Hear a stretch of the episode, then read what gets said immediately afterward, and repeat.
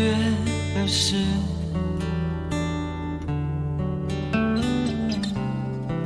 在歌舞升平的城市，忍不住回头看了我的城池，在我手的将要丢失着。他的幼稚，我的固执，都成为历史。我的城市，平淡日子，他要不停寻找着生活的词。大家好，欢迎收听《偶然误差》。《偶然误差》是一档以名词解释为起点的播客。我会针对我感兴趣的好玩的词条进行一番解释。今天要解释的这个词“大兵文学”，邀请了两个好朋友，两个嘉宾。哎，大家好，我是卡西。好，还有一位新朋友，啾啾老师，介绍一下自己。呃，大家好，我是 JoJo，然后我要用一个大兵式的头衔列列举了。你要开始背诵了是对吗？我，我想了一下，我觉得还比较好玩。来吧，创业者，然后资深产品经理，呃，老二次元，朝阳区二街堂妇妹。太好了，就是今天我们已经开始进入状态了。很有气势，马上对对上场就很但我有很气喜欢势。这个列出来，列出来有一种把你的牌全部放在上面的感觉。大兵老师很喜欢排比句，而且都是那种对仗工整的排比。，对，那我们现在要不要你们记得大兵有哪些称号呀？呃，嗯，可以。就是考试考是试开考始试的开始，业余银匠，皮匠、银匠，这个 黄金左脸，就大家都对他黄金左脸，就是 第一次看他都对他黄金左脸印象很深刻，对都不知道什么意思。黄金左脸，那解释一下吧，就是大兵老师觉得他左半边脸比较上相，所以他很愿意在采访的过程当中说，尽量拍左边脸。还有什么呢？背包客，背包客，呃，老背包客，啊老背背包客拉啊，西藏拉飘，资资深什么丽资深丽丽江混混，丽江混混，资深西藏拉飘，还有那哎个说书人，对说作家呀，第一个就没说呀，作家。但是作家这个一会儿可以讨论一下，还有还有一些他个人的理解，他对作家这个称号就有点不太受用。嗯主持人，还有对，民谣歌手，民民谣谣歌歌手还是个手鼓艺人。手鼓艺人，嗯我觉得说称号可能得说十分钟，我还有一们个就不法就国骑士哦，，法国骑士。我骑士到底是谁？他授予了法国文学骑士奖吧？好像是嗯，我还以为他是那个他在法国当骑骑士骑摩托车之类 的。说大兵文学就是离不开大兵笑话。我印象应该是二二年吧，一直延不止了哈。不，很多年前就有了他，一二年开始写作，但是之前我就听说过两个，一个是一个是住不下这么多人，就是就是大兵投诉嘛，然后。老大爷问他有谁呀、他说就把自己的称号都报了一遍嘛，十五个。然后老大爷说住不下这么多人。然后，然后第二个就是马尔克斯嘛，《百年孤独》的开头嘛，就说马 马尔克斯表达了对大兵的敬仰嘛。多年以后，奥雷里亚诺上校会回想起他父亲带他去见大兵的那个下午，就是以前我记得真的就只有这两个，然后但是那好你像当时笑了吗？笑了呀。 第二个马尔克斯那个，我觉得尤太精其妙好了嗯笑。 对，就是今年出现了，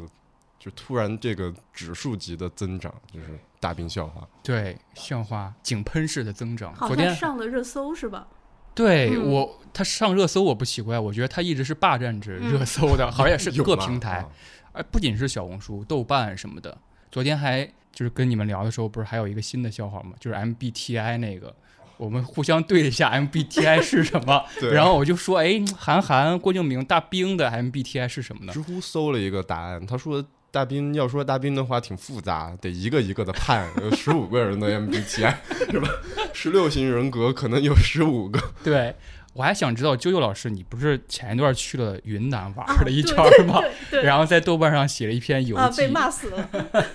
您有没有去大兵的小屋？没有，我当时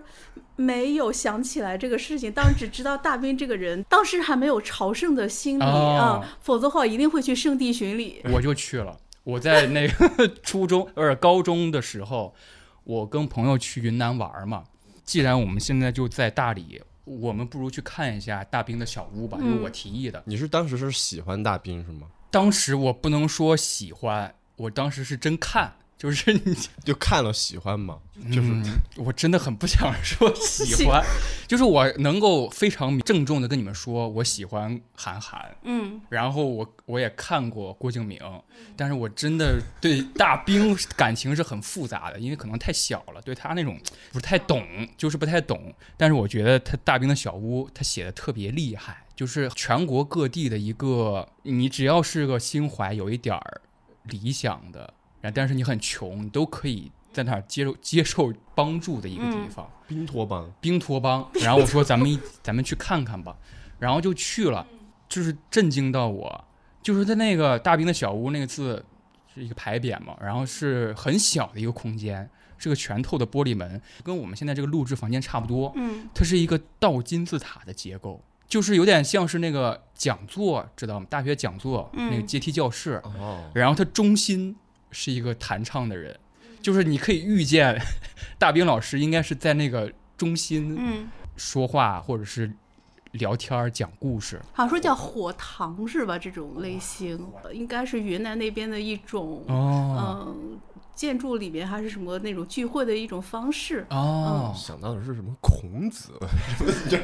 就是都围着他，悟道然后他是就吧在中间讲，是吧？这两年有一个经济很火，特别是在云南那边叫酒摊儿经济，嗯嗯，不知道你碰见过没？就是在那个古城里面吗，对，在大理啊、丽江啊，就是大家都席地而坐，搬几个凳子，嗯嗯然后在那儿卖酒。有有有，北京也有然后他会跟你聊天儿，我跟你有聊天儿对对对，上次我在北京也遇见了，真的吗我还我嗯还加了一个群，亮马桥附近吗南锣吗？我就在我家附近，但是他们就推推着一个车，然后还放放着歌，当时哦，是是那那种，对，啊，他那种酒摊儿，就像九九老师刚才说的，有那种呃几个马扎，然后卖酒，有对讲故事的，还有就是那种什么算命的，然后对对，这塔罗很哦塔多，罗，当时我那遇见的就是一个一个那个卖酒的是一个长发男，然 后长发男， 然后然后放的是那个 Fishman，你知道吗哦就是那个总之。我们现在从大兵笑话开始聊起，有点嘲弄的嘲弄的心态，但是这期节目我们是很认真的在准备。嗯，我布了一个有点有点残忍的任务，就是我们三个人必须录制之前得读一本大兵，然后然后我们为了防止这个为黑而黑，批评显得很没有意义、没有价值，想问一问你们读大兵读的是哪一本？读完之后有什么感想吗？卡西先说，我先来啊，嗯，你先说，我读的是这个名字有那么好笑 吗？就是得收收拾一下情绪的啊，收拾一下情绪，对大斌老师的这个《阿弥陀佛么么哒》， 嗯，就是大斌的这个几个重要著作之一，其实是、第一感受呢？你读完了吗？没有。说实话，我没有读完，我读了大半本儿吧，嗯，就还剩一两篇就没读了，确实是有点儿超出了我的。阅读范围嗯，几乎算是我第一次读大兵嘛，您听了这么多年了，第一次见识了。嗯对，第一个感受是很会写书，就是很很会卖书，也很会这个读的那一本儿，就是他每一篇每一章完之后，他都会放两个二维码，嗯，我记得直接扫码就可以，马上就可以顺着听大兵的民谣，哦，就觉得和他的这个多身份的这个作家、民谣歌手就很匹配。他还是一个产品经理，对，对他，你可能读书不只认识一个作家的大兵，还认识一个民谣歌手的大兵。嗯，那你有没有印象很深的故事啊，或者是记得他一些话，觉得写的好厉害？就这个标题啊，“阿弥陀佛，么么哒”，其实他这句话我到最后都不知道是什么意思。他有但同名的文章吗？没有？但是有一首同名的歌倒是有。 对，但这句话在他整整本书的里边，就是隔一段时间就会出现一次。嗯，当成一个口头禅一样，而且这句话还不是完整版，完整版是无量天尊，哈利路亚，阿弥陀佛，么么哒， 就是就是结合了这个道教，还有这个基督教和佛教的，就是三教合流嘛，等于是呃，对，还得先说一点啊，就是你们二位是事先没读过的， 对吧？，对对，之前只在微博上看到有人发了一些哦大兵句子摘抄，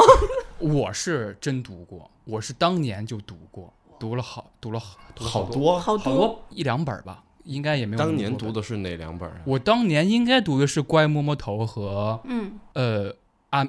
阿弥陀佛么么么哒哒，应该是这两本，说说说说这个词是不是有点障碍、呀？有 点绕口，有点有点陌生，不太常用。啾啾老师呢？你读的是哪一本？我先读的，呃，乖摸摸头二点零，哦，直接二点零对他，他后来做了一期的迭代，哦， 他迭代因这为个他是之前是好好多年前写的那个《乖摸摸头》，然后后来是前几应该是一九年的样子，把之前那个《乖乖摸头》里面的人的一些后续，哦还有一些一些感触和增补，然后又放进去，又出了一本新的。然后那本书我在微信读书上读的，大概有一千多页，就是 电我子书天哪。对我大概花了两天的时间，呃，读完了那。还是挺快的。比我预想的进度要快很多，就是说明他回车键太多 了，啊，其实还好，他的嗯回车键好像没有什么安郭敬明，没有郭敬郭敬还明回车可键不多呀。我要为你也要平反是吗？为郭老师，他比轻小说多啊、没有轻小说多。啊对我们如果以轻小说为标准的话，其实大兵的文字那个密度还可嗯以，但是非常好读。嗯，有种你像吃汉，确实像吃快餐的感嗯觉，就是一口下去可以不用很嚼或者怎么样就可以吃看完。嗯，嗯，有什么印象很深的？哦，有有很多，开始吧。我是在对大兵没有太多的那个预设情况下去读的，然后读第一篇感觉哦还不错，第一篇是那个让我看一下叫《对不起》，那个好像很有名。一条狗的故事，那个狗先是被人抛弃了，然后被一个在古城的一个云南古城的一个女生收养了。收养之后，呃，收养了很多年，再后来最后又是被打狗队啊，哦还是城管，反正是被打死了，就这样一个故事。但是他写的还不错，说实话，有点让我找到当年读小时候读《读者哦，确实有这种感觉。对哦是》，对，有点小时候读《读者》的那种感觉。他的文字是平易，很好读的，然后嗯那个故事是一个非常大众的，能够唤起你泪点的故事。而且最后那个结局，我觉得也是上升了一个，呃，对，有点上就上升到一些人对对狗的那种抛弃啊，然后人的冷漠呀、这些嗯东西。所以那篇我读的还是蛮，嗯，有点出乎意料。嗯，然后，但到后面有一些就是让我观感迅速的下降，写人就不行了，对是吗？写人就会让我感觉到，嗯，那种油腻的感觉就出来了确实。比如说他那个同名的那一篇，就是乖摸摸头那个，嗯那个就是充满了。八零七零年代中年男性的那种油腻的油花子，就是都嘬出来那种感 觉，特别的浓烈。而且嗯我印象是记得是《呃乖摸摸头》这个故事是讲的，主要是他跟一个女性粉丝读者之间的故事，你哦还不不你不还记哦，得？不是？吗？不吧，是，呃，是他的当年的同事。哦他当年在山东卫视主持《阳光快车道》的时候，有一个女性的比他年纪要小一些同事的故事。嗯怪摸摸头是来自于他们每年新年会发的短信，那个女生每年会给他发一个四个字短信，叫“好好的哥”，然后大 B 就会回他四个字“乖摸摸头”。 天哪！然后这个女生，她前面写的这个女生各种为她的付出啊，什么给她收拾房间、啊，哦对我记得还为他煮面，对给她煮那个西红柿鸡蛋面，然后说边吃边哭那种，最后。就忽然就落下了哦，这个女生特别的成功，然后变成了韩寒好几部电影的制片人啊，啊、叫什么杂草敏，她在里面叫她杂草敏，然后我去搜了一下，呃真，的是，对，我去搜一下韩寒那个电影的那演职员的名单，嗯真的有一个叫陈敏敏的，应该就是他。哦然后后来又上微博去确认一下，应该就是这个人。所以新片韩寒电影的新片《飞驰人生二》是不是也有也有也可能有可能有他参与，对联系对起来了，对，然后当时我哦我想，哎，大兵交友很广阔嘛，而且都认识一些文艺圈的那个话语权人士，然后，然后我就继续看，然后后面他基本上都是写人的吧，他有一个很明显，就起码在《乖摸摸头》这本书里有一个很明显的一个写作的方式，就是他在前面都要写这个人是多么的。不寻常理的在生活，嗯不像普通人去做一份固定的工作，然后有一份比较预可以预见的人生。它里面所有人都是有很大的人生上的起伏，但是所有人都看起来非常的随性和坚强。然后呢，我觉得这 OK，这都可以。但是大兵一定有一个执念，就是他写的所有人都是都是要高于普通人的一个社会身份。嗯、这是让我很意外的一个点。比如说这里面那个刚才说的韩寒那个电影的制片人，嗯然后还有什么那个老兵是拿过什么国家，他有一个很有名叫什么“我有一碗酒”，什么可以为风尘，是吗？对对对，这个很有名，是那个老兵，就是什么拿过国家勋章，啊然后又什么上过报道，又被唱过，然后还有里面他提过有个叫雷子的，就是跟他一赵起雷对一起在云南还是拉萨生活的，对，是那个后来唱成都那个赵雷嘛。他写的他里面的人都是社会上世俗意义上的成功人士，这点是让我特别意外的一个一个规律。不好意思，刚才说老兵那一下，我突然就想到了大兵笑 话。现在很多什么你是什么蛋老兵了，新新兵蛋蛋子，子新兵老蛋的麻辣女兵。。兵但是说这个就是呃平凡当中的不平凡，是他自己说过的，就是他那个我不那本书里啊啊啊边就说我写的都是一个平凡人，但是他们有一些说我不的时刻，他们他都他不服他输，有一句是的话就叫在不凡，在平凡中对见不凡。对见不凡。然后很多我不也是列举了一些什么不服、不卑、不亢对什，么的。但是我我看的那那本儿那个《阿弥陀佛》那里边儿就有一个。呃第一篇我就印象很深刻，但是他讲的就是一个平常人，应该就是一个小孩儿，他要就是得了重病嘛，嗯，他要去世了，然后在去世之前，然后他就托付他的家长嘛，就说妈妈，我死前能再任性一次吗？嗯，然后因为他这个小孩儿他成绩也好，然后也懂事，然后平时就喜欢作词，然嗯后就喜欢写诗，然后他就说等我这个去世之后，你就去找一个人，嗯然后我就读到这儿，我就还在想是谁呢，然后。大兵梦。对，然后他他先没有说这个人，他就说这个人神出鬼没，然后就是你很难找到他，你找不到他，你就找一年，找两年，反正就就就是我最后的请求嘛，意思是，然后就说把他找到，他这个人经常在丽江，属性匹配， 就是就说反正就说这个人反正很难找，你去把这个人给我找到，然后你就把我的歌词给他，嗯然后就说他会懂的这些歌词，然后最后就到了大兵手里，然后大兵就找了他很多的朋友，然后有那个呃好妹妹乐队，有赵雷什么，还有水木年华的谁，然后就把他的词，然后。全部谱成了曲，然后最后这这一章结束，然后就放上了六个二维码， 然后就你就可以听这个少年的这个他的歌，用他的嗯词谱的歌。对，我想知道啾啾老师后来读不下去的原因，就是因为他实在是太太不顾自己的那个审美偏好，然后开始大肆写自己觉得男人应该是什么样，他写的少年气应该是什么样，所以你觉得太 呃，这倒没有，我读下去 了，我还没是读下去，哦我还是匀速的读完了，并没有加那个加速度。是八零后，其实嗯比大兵小不了几岁。他让我想起来我认识的一些朋友嗯男性朋友是有一点共同之处的，应该是成长的那个环境导致的，哦嗯就是那种气息。就比如说，他们很喜欢开呃女性胸部的玩笑，就跟日本早年漫画家一样，都很喜欢画这个类型的我玩笑。知道，不知知道为什么。那个大兵我都看到好几句他写了，就是对这平胸，他他的嗯胆子和他的胸一样大，对然后这个对，或者说是这个人很胸很平，所以他对他没有兴趣这样子。嗯然后一个是这种，一个是，呃，他很喜欢写自己男性气概那一那一块儿。嗯比如说很著名，在那个《关公摸个头》里边有一有一个段落被好多微博会拿出来笑话，就是那个他从山上 滚下来，然后小。生对殖生器，殖器生殖器吓到了嗯卡在了那个石头缝里，救了他一命。 对对，我也记太玄幻了。你知道小红书上他们说这个叫什么吗？他们说这叫冰棒。对我对我我读来这些故事，我特别同意一个我看的其写其他电影的一个短评，我觉得用在大兵，包包括啾啾刚才提到那个风格上面特别合适。他说，就是一个人的性别观念的暴露，不是展现在他的价值观上。你可以在大兵的书里边，也不会出现特别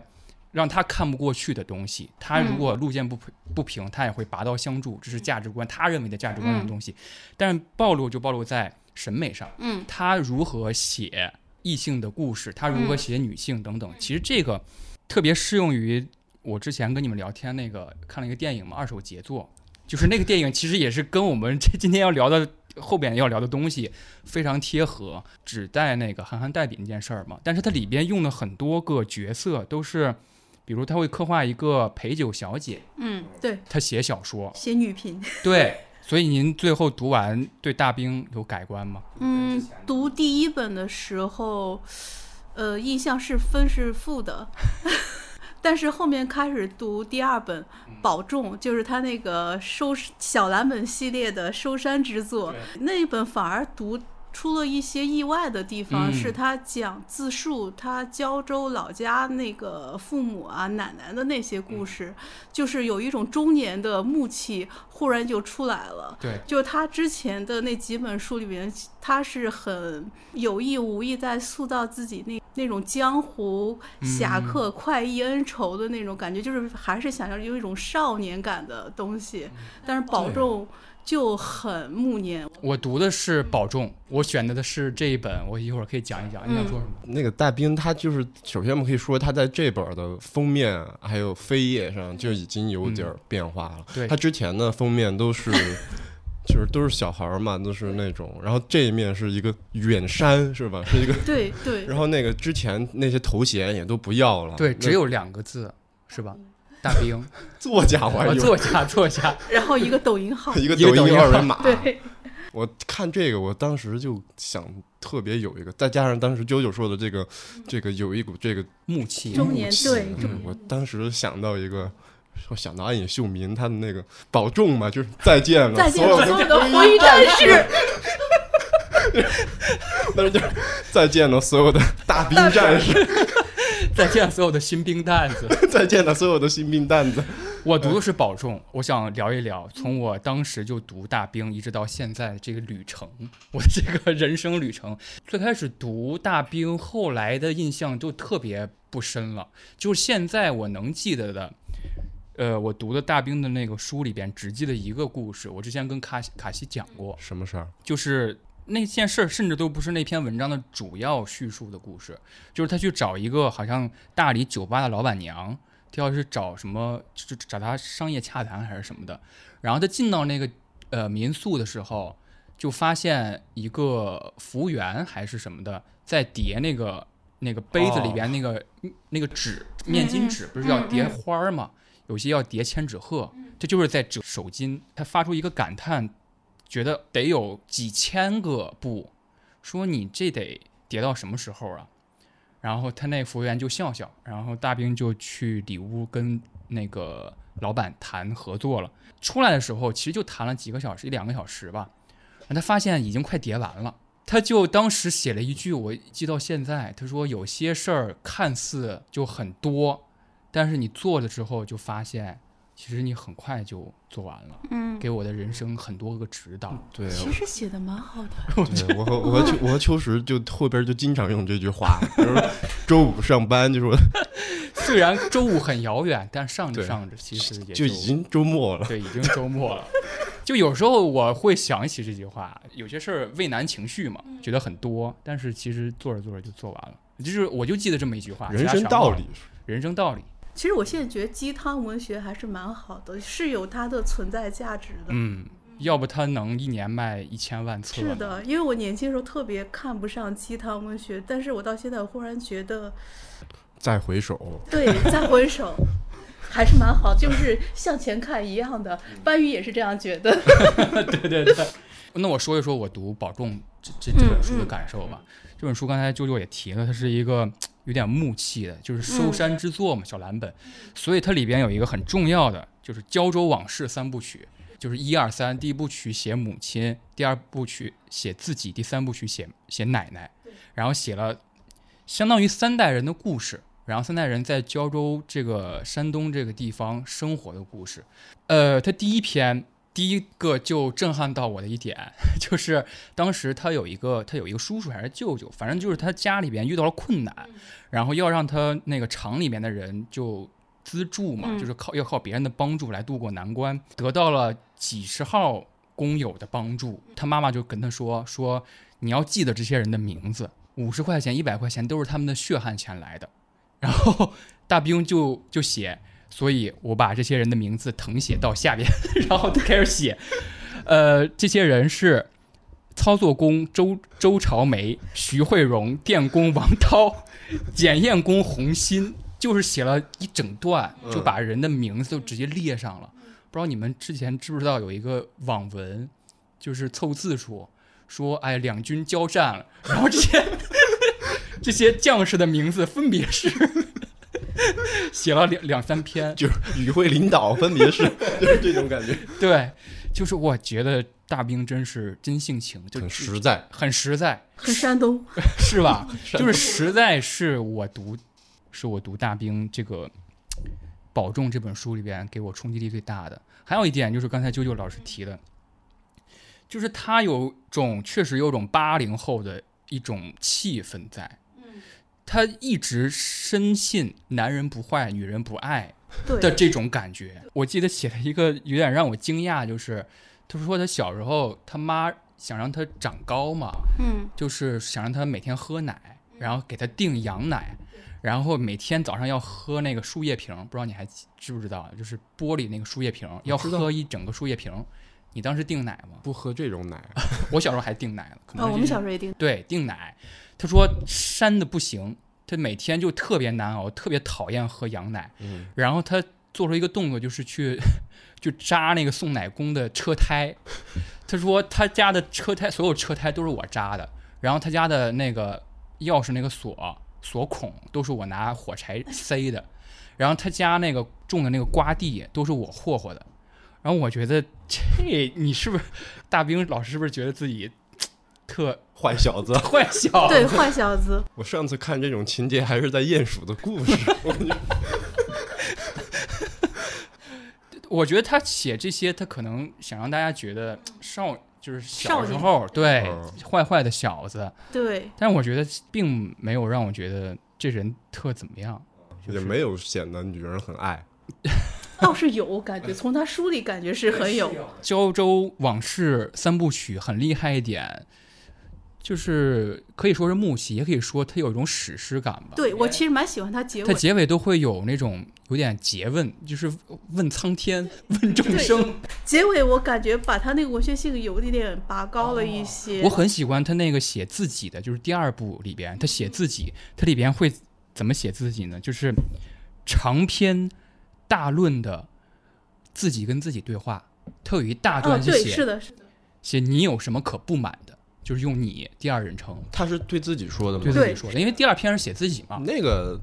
那个《阿弥陀佛么么哒》里边有一篇，啊、就是有一篇就是写一个特别惨的一个卖唱的歌手，最后也有一个这样的对话，但是对我说的， 就就就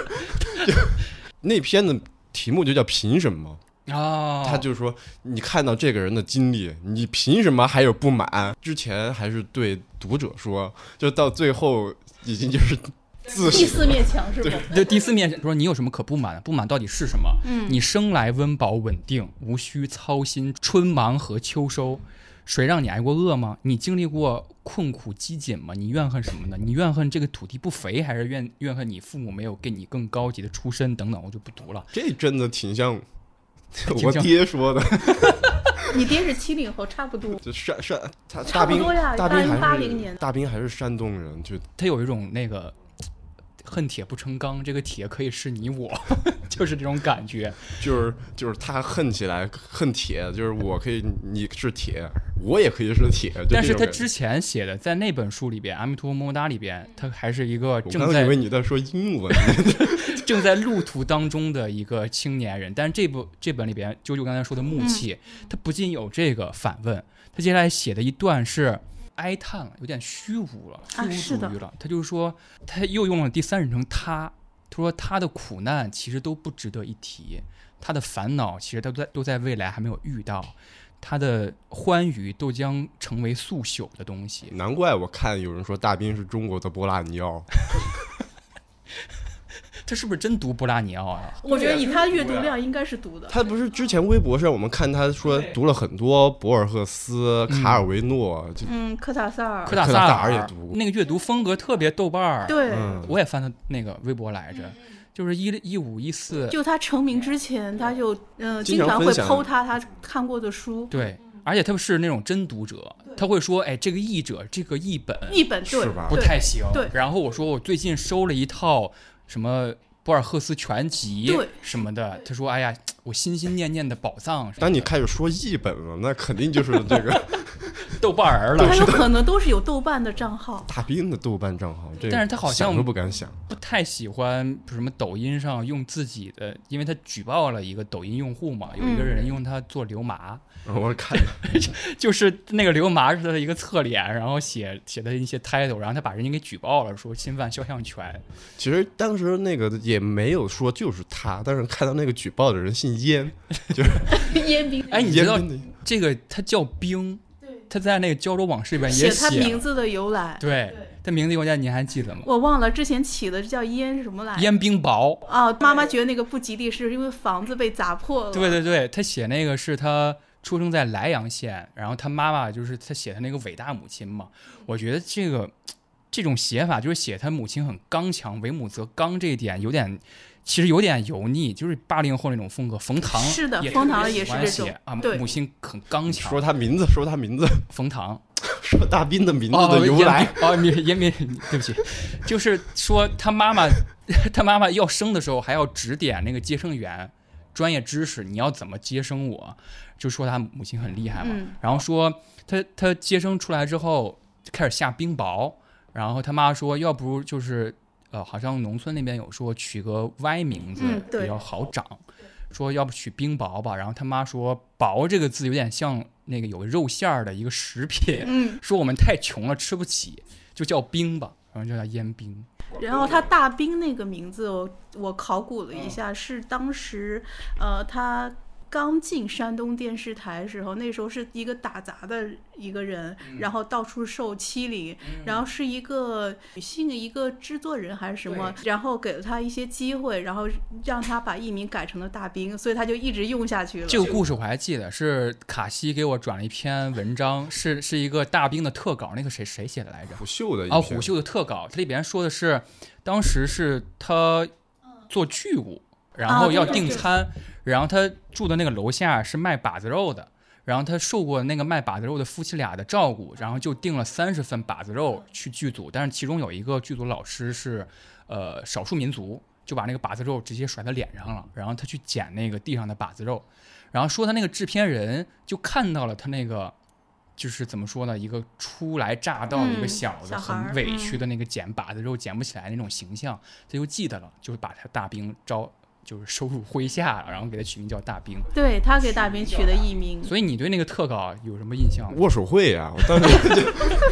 那个特稿不是写的挺好的吗？就改变了一些大兵的印象。对啊，是的我我就是因为好才发给你的呀。对但你，你你说说那个特稿里边有些有些地那个方握握手会，当时我读到的时候，大兵的握手会是有规矩的嘛，每个人都要和大兵握一次手。嗯大兵握手也不会就是单纯的握，他会使劲的握你， 就是他会用全身的力气，还要拍一下，说就就说还用手拍一下你的手背，就是、嗯，然后传递到能对，量。就是老人、小孩、军人就不用排 队，对对对，怀孕的哦，孕也妇不用啊排队，老弱病嗯残孕都不用排队。然后外地来的出示车票，直接直接报报销销。太厉害了， 对，然后还有那个就是不不不能盗版，就是必嗯须不用能正拿他的书盗版书。然后不能拍照，不能和他合影。嗯，对，好像就是有这么规矩。然后就说他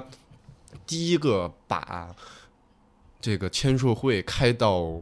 喀什还是新对疆？他喀什有他在百新城乡，百校吧？对好像百城百校，我还记得那个。对，他是就是第一个把那个握手会开到新疆的那个作家。他那个就特稿里边写的，我觉得他很谦虚了。他就说，他有一次在新疆还是拉萨一个地一个小书店对，做就那几个握几手，百人， 8000人八然后他说何德何能八千人这来么喜欢看啊我这这个，而且他，我刚才想说一点，就是他他不说作家，说书人，说他书说人说书人。他说有一天好像四十岁过生日的时候，微博认证给他认证了作家。他说：“哎呦，这我哪受得起啊？”他就找那个微博的管理员说：“你把这个名字给撤了。”嗯撤掉之后，他觉得撤掉这个行为是我的生日礼物。然后当时说，因为大家都和他把余华相提并论嘛，啊对，啊他说就他还加了余华的微信，他说我平时也不打扰人家，人家是作家，我是 走江湖的。 但是对吧？我开始之前就在问，到底什么是江湖？啾啾老师，您觉得以您八零后的身份， 您觉得江湖对您就是大兵那一代来说是什么？嗯，大兵这代的江湖就是港片构筑江湖，没有别的渠道来源。因为我们小时候大概十几岁的时候，港片那时候有大量的武侠电影， 王家卫什么的。啊、徐克，对，基本上他们构筑那个那个所谓的江湖，就是我们刻板印象里理解的江湖。嗯，因为大兵在他那个书里边，他总会时不时写粤语，就是搞搞定写成搞 颠。嗯搞爹，对，然后 不该。对对对，铺盖我说，哎，这人还挺挺有风格，而且您说这个，我就想到了韩寒，嗯，他其实电影里边特别喜欢用粤语歌或者粤语片的梗，对，《飞驰人生》里就有《很，飞驰人生》里边有，《四海》里边也有，而且他写那个那个，我我挺喜欢，我还推荐给那个卡西，你现在给我速读一遍，在那个那个《长安乱》啊， 《长安乱》其实就是武侠嘛，就是他读金庸的时候可能。读出来一些味儿来，然后写那么一篇小说。哦，对，忘说金庸了，差不多就是这这一些对导演和作家构筑出了那个所谓的港味儿的江湖。保中里边写写的大兵小屋写的特伟大，就是他是一个， 就是他写他第一篇写的是一个呃出车祸的姑娘，然后她的左腿截肢了嘛，婉儿，他就想把大兵的小屋。他说：“大兵小屋当时实行的是那个岗位股份制，只要你干得好，你就能分红。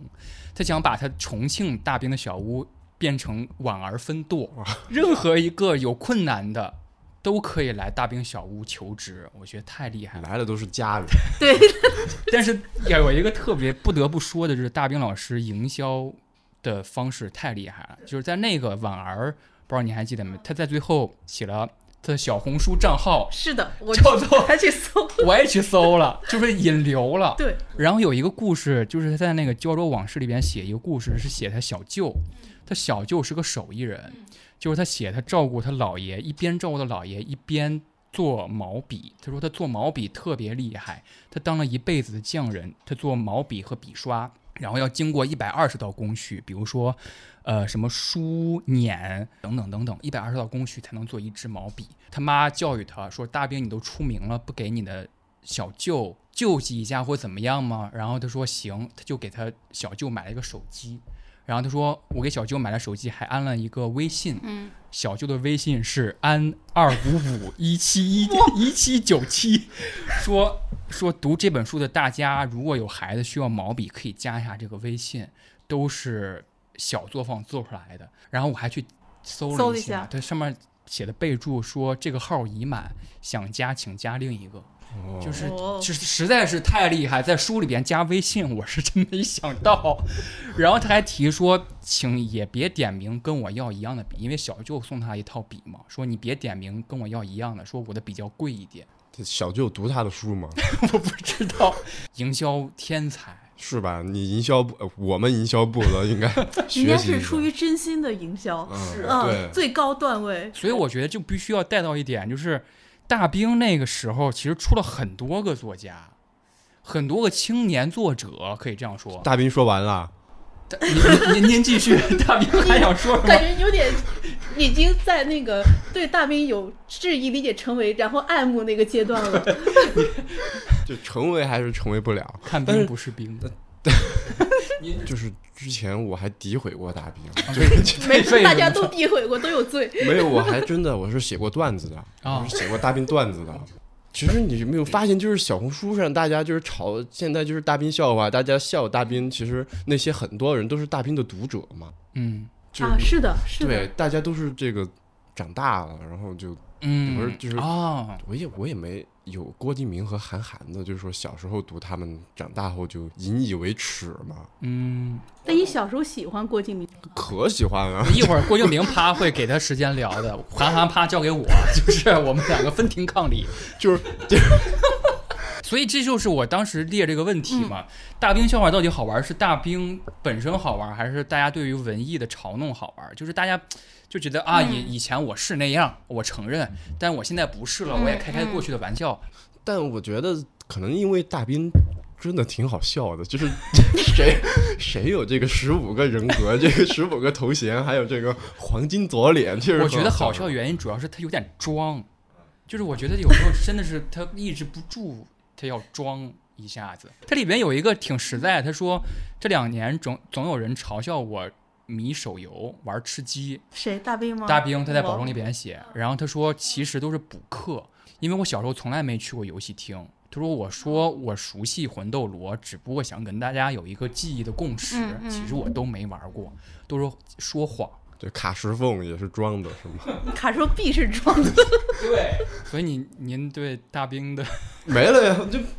就 就还是有还是可以聊的，就是为什么大兵出来了，其他几个作者他好像 meme 一的样那个点比较多。啊，嗯，我感觉他确实是有点被 meme 化了。还有他营销真的很厉害，他之前引起争议嘛，就是他营销就是说自己新书的这个价格，你知道吗？哦，对那对，个压的压价必价须格压在四嗯十四十块钱以下。对，就说哎，我的读者就可能就是吃不起饭的，然后他什 么。不是这么说， 不是哪有哪有讽刺自己读者？他说没有，就是大家都过得比较困难，有小孩儿就是对可能就还不如去剩下的钱多买个鸡腿什么是之类的，他是的。他的意思是说，书价控制在一天人的一顿饭钱之内，他觉得这样是合适的，没有说讽刺自己读读者吃不起饭。还挺真诚，不是越聊大迷不越觉得很真诚的一个人吗？啊是吧？我觉得是的，但我一顿饭也买不起他那书。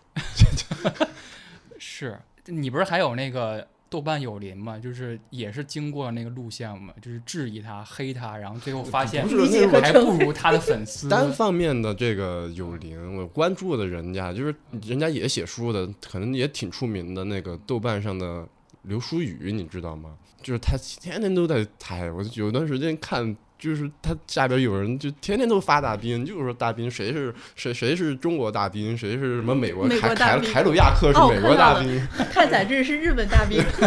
加缪直接就读了之后打个三星说法国大兵， 就是这种。加缪是法国骑士吗？这是真法国骑士。 但是但是有一些时候，他就说有很有感触，就我今天中午还给秋实发了，就说他伪装成大兵的粉丝进了一个大兵的嗯群，对粉丝群，发现里边的人都特别阳光善良啊是啊都都在是啊讨论给哪儿哪儿的山区什么捐款。我在里边就感觉自己像一条蛆，阴暗是吗？对，特阴暗是吧？就是有有些那什么，我看有一个特特好的评价，就是说网友说我是那个深海鱼， 就是我在网络空间内，然后发表一些言论。那大兵确实太阳光，对对大，我兵，觉得蛮好的呀，你看大兵其实很正能量。但是后后边说大兵就是给那个。他经常就是易怒嘛，就是说经常就签售，就多问一句，大兵马上就说你不喜欢你走，就经常会有粉丝爆料这种。但是大老师就是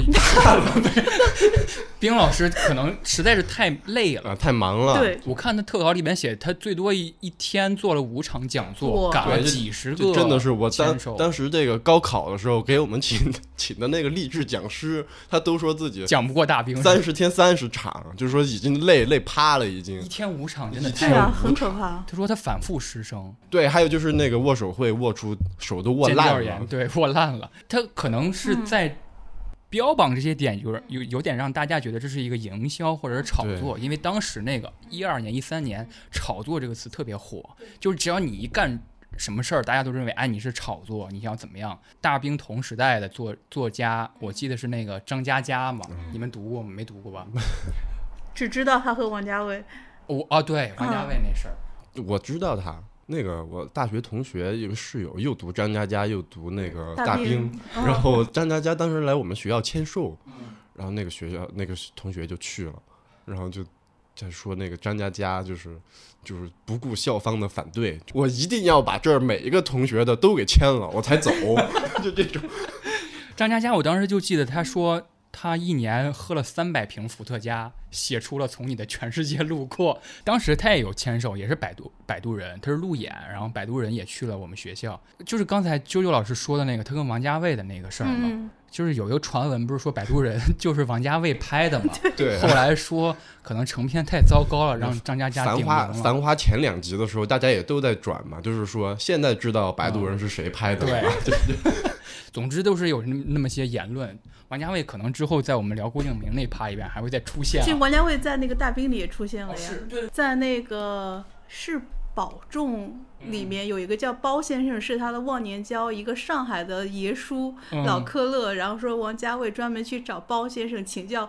电视剧《繁花》里的那个老科勒的 细节，所以说大兵才是宇宙的中心。对呃，人脉实在是太是厉害吧了？。毕竟十五个人，人脉就得比多十五倍。 但是我为了准备这期节目，我说我之前读过张嘉佳的《从你的全世界路过》，啊其实我也都忘了，我又读了他那个新作吧，相当于就是云云边有个小卖部，哦云边有个小卖部，我读了一下，呃，他也是读的很快嘛，就是没有什么阅读的障碍。嗯我问秋实和大兵谁好看，他说难分伯仲。歌左右手割爱都不合适。里边有一个很相像的，就是大兵那个时代的一个一个气氛，就是刚才啾啾老师提的那个怎么说呢，就是男性气质。嗯，它哦里，对，边他也是八零年的。它八零年的对对吧？它里边写的有一点，就嗯、大家可以自行评判啊。他他写一个男主，他是大学的，就是男主人公的大学舍友，说他很节俭，他喜欢把那个用用到最后的肥皂块儿，然后塞到丝袜里边。然后，如果长时间积累起嗯来，那丝袜里边就是一个完整的，就可以再使用的肥皂哎，。这是一个生活小妙招。生活小妙招，哦他写到这儿还挺好的。哦我还以为是他就想用那个做个腿，就、就是不是不是不是，你还是大兵了是吗？到这儿是没什么问题的，嗯但他后来写的说，他这个同学喜欢把丝袜穿腿上，主角就骂他说你恶心，然后那个那那个同学说怎么了，我就是娘什么的，你是不是歧视我？就是他仍然把男性写娘，然后自嗯己在心里鄙视他，当做一个幽默笑料，当做一个幽默来对写。那我们一会儿聊郭敬明是吧？大家当时不喜欢都叫四娘，对，当时韩寒也有这个问题，呃对，都是八零后那个时代的记忆问题韩寒当时就有采访问他说怎么看小四什么的，他说啊男女有别，啊。对，就韩寒也有这种很难问题克服时代这个。是，张嘉佳和大兵的书销量谁更高一点？肯定是大兵吧。大兵吧？嗯，大大兵一兵般都是百万级，好像大兵之前是那个作家，那个那个什么销售榜仅次于余华和刘慈欣，我记得是。哦，对，如果国外还有东野圭吾，大兵老师的这些讨论可以稍微你延要展总结一一下。大兵吗？大兵很难总结吧？大兵就是嗯，我期待他小蓝书之后有什么动作。小红书，是吧小蓝书，小蓝我书，说后边就出哦小啊红，书， 小小红书。呃，那个大兵有一点，其实跟我们之后要聊的东西有一个联系，就是他不做导演。嗯，你像郭敬明，像韩寒，他可是直接影视就对三期两期了。对韩寒还唱歌，对，他就是往那边发展了。但是大兵真的不做导演，也没有这个计划，好像他在特稿里边还写说，我就是写字儿的，影视好像就我不参与。但是要是就说如果说最后总结的话，我还真挺期待 大兵老师给国产电影一点震撼。你是在阴阳怪气还是在正直的说？但我觉得他拍电影应该是很有风格吧，就不能说是一定是烂片或怎么样，很有哎，风格。对，未必不好看。对未必不好。各位有什么想对大兵的这一段阅读经历有什么总结的吗？我打算再看一下其他的。 还要看？对，我看还有那个盲文版嘛，盲大兵的盲文版，就是说他摸那个他的 title 就已经摸了好好半天。但是我觉得听起来大兵整个比看之前的形象其实要更好一些。嗯，最起码他是干过一些好事儿的人。对他看起来还是一个比较实在的一个人，对，经经经常我今天看他微博，就是说到处就是每年都要施粥呀，就是大兵小屋每对对年就是对，给施粥，给然后施给粥大学生买回家吃票什么，对，真的是这个教堂呀，真的是这个对他有点宗教感。对，还有那个就是是给买了一万斤苹果到处送，就是哦，我也看到就那是个什送么学校，呃对，就是什么，就就是山东孩子行动起来，什么好妈好的，就是买了一好百。吗？好的，他还写那个只要路过寺庙就会给爷爷奶奶点一炷香，营造自己的那种呃，人设嘛，人设是嘛的，他是的他的人设就是宠粉人设嘛，然后对后后边大家不喜欢他，就是有一些有些是人觉得他人设崩塌嘛，有些我觉得可以了，可以。让大兵的这个语音绕梁一下他。后边可能还会出现，这期节目其实我有点野心，就是以大兵文学来说，其实是副标题是想讲文艺偶像们，就之前的文艺偶像是什么样子。然后第二趴从大兵走出来之后，那就有一个不得不提的一个东西，嗯或者是不得不得不提的一个概念，就是新概念作文大赛，就在零。呃，两千年之后一直到一零年，它是整个诞生出了无数个你可以说是文艺偶像的级别的作者、青年作者无，数个有点夸张了吧？就就那呃好几个，好几好个，几个。然后我们可没有，以都是有分身的。是，我们可以先聊一下新概念作文大赛是什么，以及为我们为什么要聊这个东西，因为。新概念作文宇宙嘛，我们就是发现了一个不得了的东西， 就是就就这个大赛为什么还能就是影响到当下的我呢？我先给大家做一个抛砖引玉一下，跟大家说一下新概念作文大赛是什么。是一九九七年开始，上海萌芽杂志社联联合全国好几所高校举办的一个作文大赛。大赛的理念为新思维，就是创造性、发散性思维，打破旧概念、旧规范，打破一些很保守的语言，倡导无拘无束。然后办这个大赛之后，就面向中呃中小中学，是二零二一年开始面向小学，面向中学生就是广泛全国范围内的征稿嘛。然后就后来诞生出了一批又一批的作者。我想先问你们，你你们看萌芽吗？你们知道新概念作文大赛吗？知道啊知道吧？知道嗯零零后还知道，卡西零零 后， 你看萌芽吗？还看过很少几期，但是看过，看的少了。看的少了。我是九五后，啊、我是八八零后，对，八五前。嗯，我是当时看每一期都看，我是定了萌萌芽，每一期都看，好看吗？？好看，好看，真真的挺好看的，但是它好像在就是韩寒、郭敬明之后，呃，就是张悦然那那批之后，就捧不出来特别好的作者了。嗯，就有一个作者叫王若虚，哦我听过。他也办了一个杂志，叫做《零》，就是一二三四五六七八那个数字零。他的代表作是《尾巴跑车》，我们居然回去了，这都没听过了，都没去没听过了吧没？有就是当时好像我是小学的时候，就是差不多一零年代左一零年左右，他一直能够呃在萌芽上做连载，然后做那个卷首语等等等等，但是他我觉得他就写的确实就不如，后来就你也没听过了嘛，是。但是我当时有一个，我在中学的时候，我总感觉有一个比赛在等着我，就就是 就我总觉得有一个比赛，不是说我都我都参加过新概念，你也参加过，我我也投稿投过稿我，当时是那我学只给习漫画杂志投过。哇，你更厉害嗯对，我是是学校组织的，当时哦，，是吧？但我还拿了一个什么省的，是这这么厉害，哇，是是还是省，我忘了，反正拿了个三等奖还是新概念作文大赛对啊，海选哇，三等奖，不是这地方的啊就是地方不是全国的，那就是很厉害。很厉害啊！但是当时是初中还是小学？小你学啊你是不是小抄郭敬明的？学没有？ 虽然我超过郭敬明，但是这个没超过是吧？因为新概念的时候，我们已经快上大学了，啊，嗯那就不读那些东西了。不不太读了。是对我那时候已经开始读，呃，王小波、嗯读卡尔文诺什么， 真的我已经看不上了。对，看不上了。哦，那时候我其实我那个不是很典型，我那时候主要是看世界文学，哦对，有一本杂志，我现在好像也在出。好像呃是。对，那个它上面会选很多国外很厉害的名家篇章，那个对，但嗯是我前几天才在说嘛，我我知道那个知道王家卫是因为看郭敬明 看，然后知道那个迷蒙，呃不知道王小波是因为看咪蒙， 对，真的是这各位给我各打位老师， 老师我的师承，开了一扇大门。那这个就现在就说一下这个渊源吧。我们当时发现这个新概念作文宇宙，就是所有的当下的阅读习惯跟审美跟文艺作品都有其渊源所在。为什么新概念作文大赛我们只知其一，就是韩寒、郭敬明，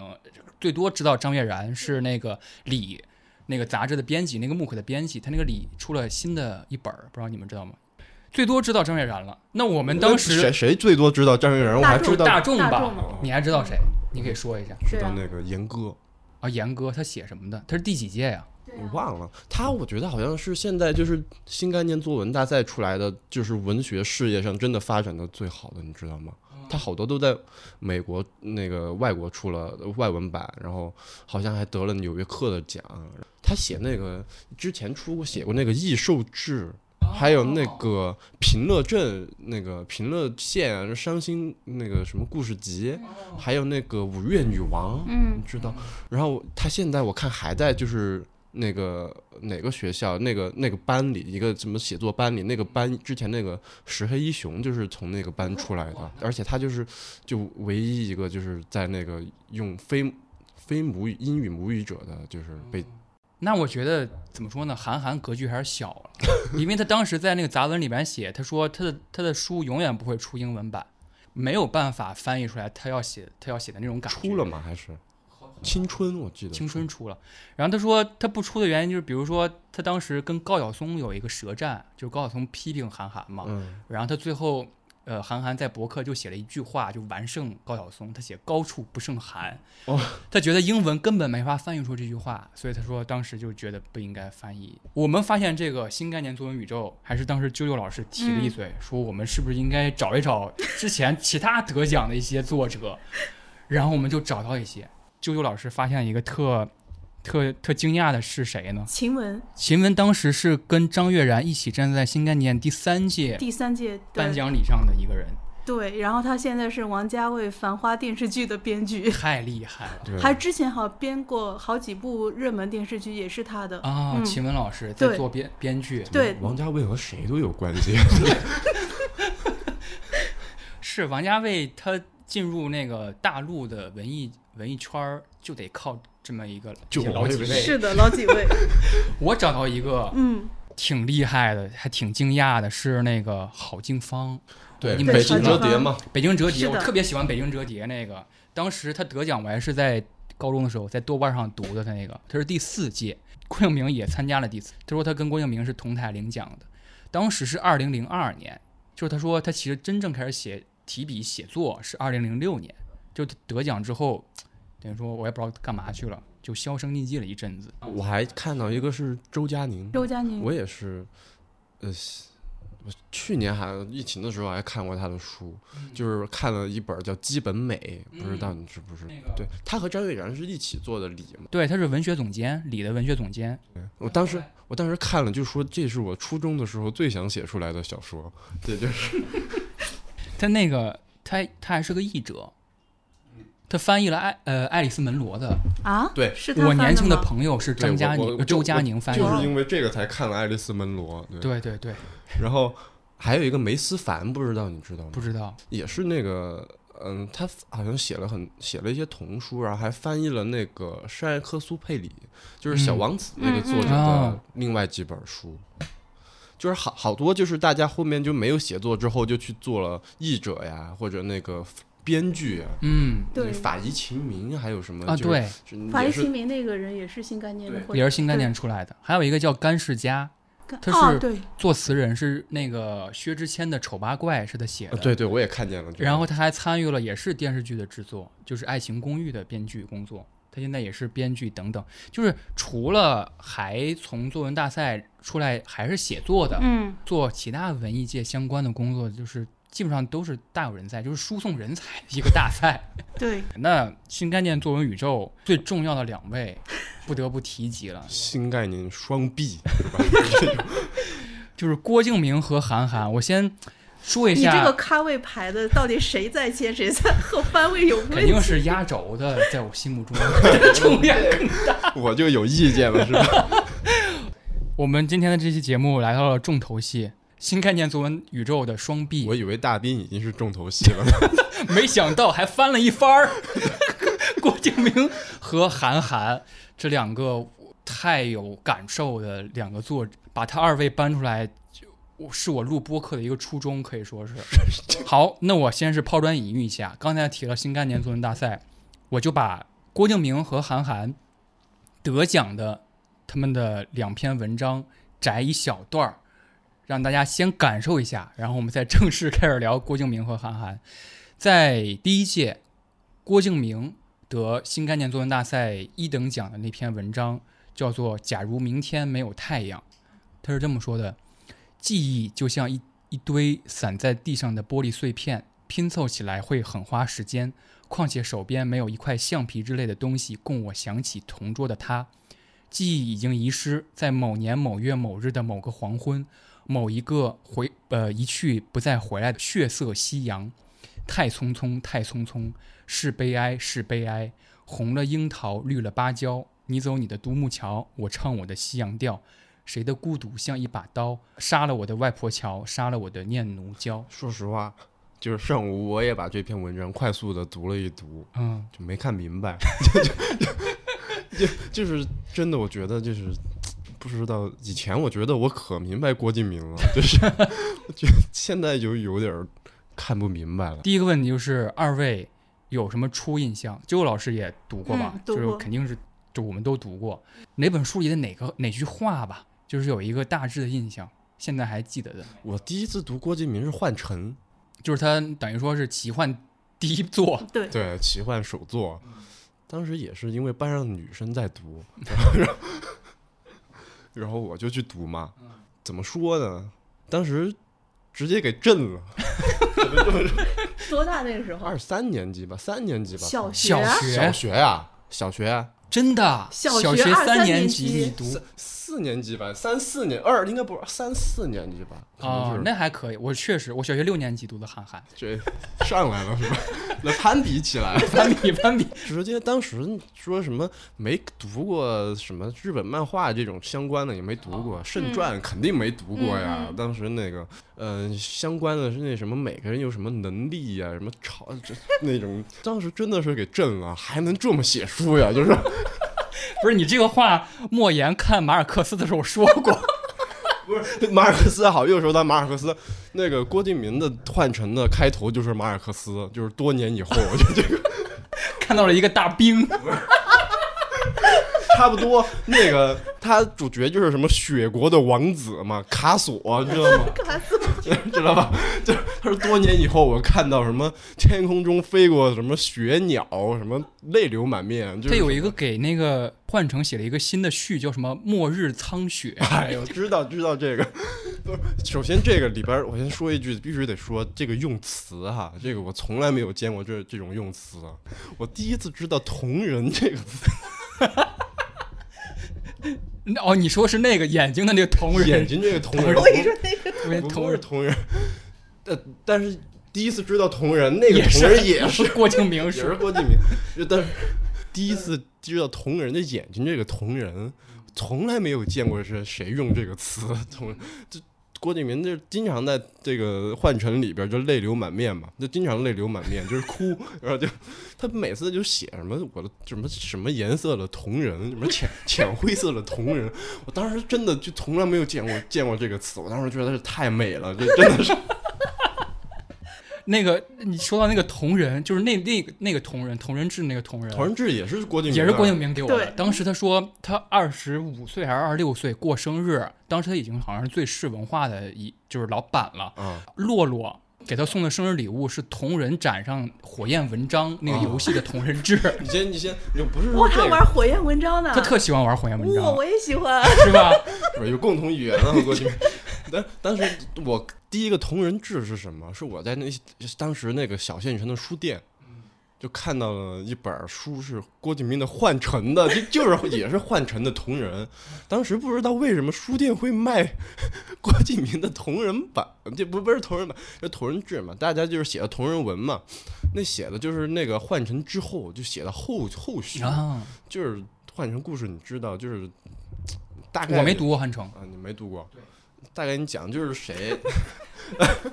大概给你讲讲吧，就是简单概括一下，就是这个雪国王子啊卡索，然后突然就有一天他弟弟怎么就死了，然后死了，然后就是。然后就突然他有就带着一帮人去报仇还是什么之类的，还是复活他弟弟，但是最后就被一个火国的那个火焰之国的王子给杀了。就是后边那人都死完了嘛，就剩他了，就被那个火焰国的王子给杀了。然后结果那个弟弟，那那个火焰国的王子就是他弟弟的转世， 就就就这么个意思。其实这个故事，呃郭敬明好喜欢这种故事啊！我还读过他写的一篇武侠，也是，就是就是不知道是哪个亲戚，就是收录在《左手倒影，右手年华》里。 然后这个就是写，就是有两个杀手嘛，就有两个杀手，一个是就是一个 一个一个男的，一个女的，他们是一对嘛。然后不知道为什么吵架了还是怎么的，就是一直分居两地，各自抚养着一个两个孩子嘛。然后那个孩子突然有一天那抽抽风了吧，可能就那个男的杀手，天下第一的男杀手，就是杀了那个第一天下第一的女杀手，然后就直接又被那个他孩子看见了，就是我看见了，然后我就是直接去报仇嘛，就去杀我，不知道那是我爹嘛，然后直接就是和我爹比武，我爹就是每次小心翼翼的，就是点到即止，都没有杀我，这然后然后我就最后就是。看到机会就把他杀了，然后这一幕又被我妹妹看见了，就是那边的那个小孩看见了，那那个小孩也是就说我要给我爹报仇，然后就来杀我。嗯我觉得这这有点儿古龙，古龙金庸的感觉。郭敬明很喜欢古龙，对啊，古龙也是语言精简，然后善于描绘那种风花雪月的风那种气氛。那个其实换成就是抄的那个《圣传》嘛，圣传克对克 clamp 那对个，嘛，就那什么帝释天我还记得对，是吧？但是对阿修罗，对阿修罗帝释天嘛，当时没看过嘛，《圣传》clamp 是谁都不知道，然后真真的直接给震了，就是 对，就我真没没其他话了，就是给震了。还有这种故事，当时还写了读后感，就那个还能找到吗？找不到了。但你还记得吗？不记得？回去得回回家找找，可能能找到。老师给你好评啊，好评了呀，这这不止不止这一篇，后面《临界绝技》我也写了读后感，还还是好评呢，是吧？这个哎，你知道最近那个郭敬明有一个新的网剧我，二零零三知道年、二零二三年底那个网剧，我知道，你知道那个故事吗？我不知道，那故事是两大门派，两大杀手门派我，这然后平静了很多年。嗯，有一个门派想了一招，我把一个女的送给对方门派的那个少帮主，然后当那个妻子，但是他不告诉任何人，这个女的是我们门派的，等于说安插一个卧底，这啃老板儿是 就还在啃是还吧是？写这种两大门派，然后互相安插还的在这种。啃是吧？这个啾啾老师有什么印象呢？哦，我看第一郭敬明啊，嗯我是零三年的时候看的《幻城》，哦就刚出的时候刚出啊，对，在我表姐，我表姐比我大呃五岁。我表姐那时候也刚毕业没多久，没几年，然后她买的《幻城》，我在她书架上看到的。然后之前是知道郭敬明， 然后我就开始打开看了，怎么样？然后我然后也震了吗？ 没有， 因为我之前看过《圣传》，完 了，碰上真主了。然后看，哎，怎么看着有点眼熟的？眼熟是吧对，这个设定很像，但是当时是觉得呃，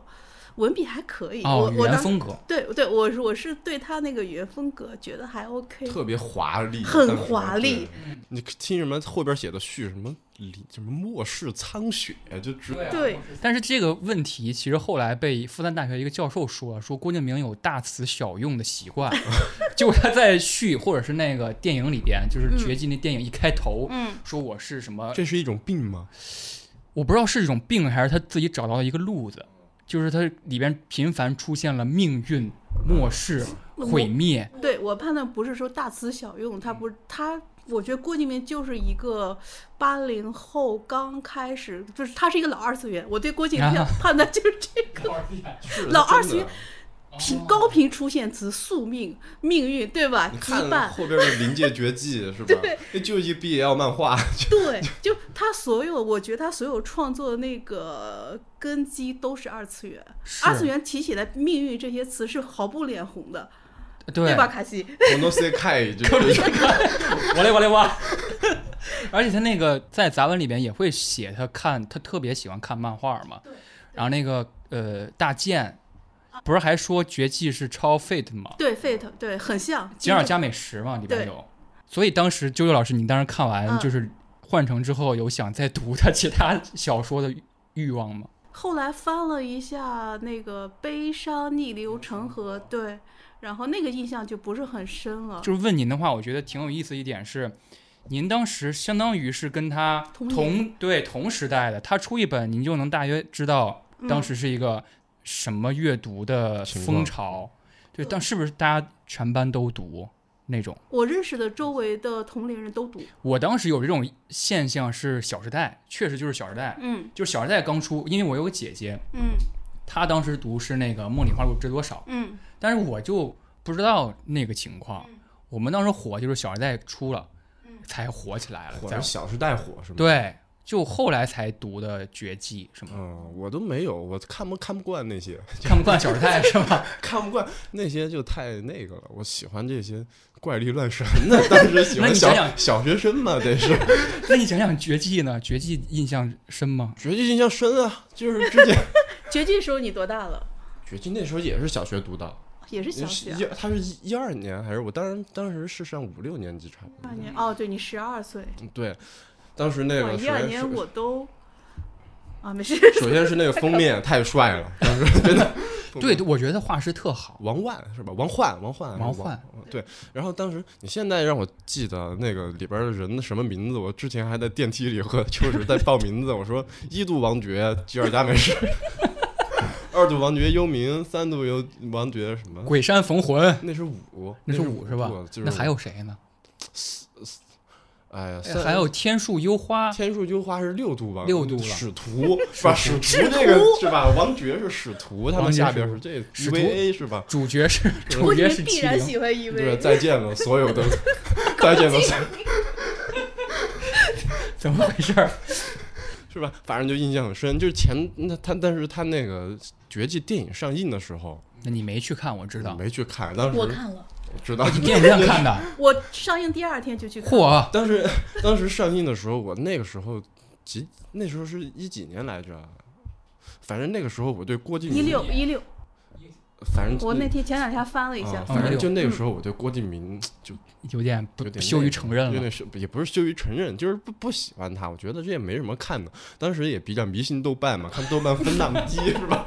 看豆瓣分那么低，我哦图为什明么白要去明白看是吧？我也是，当时当时后边儿每次上大学的时候，跨年好像是和那个室友，就一个室友找来看，就当时看的我就看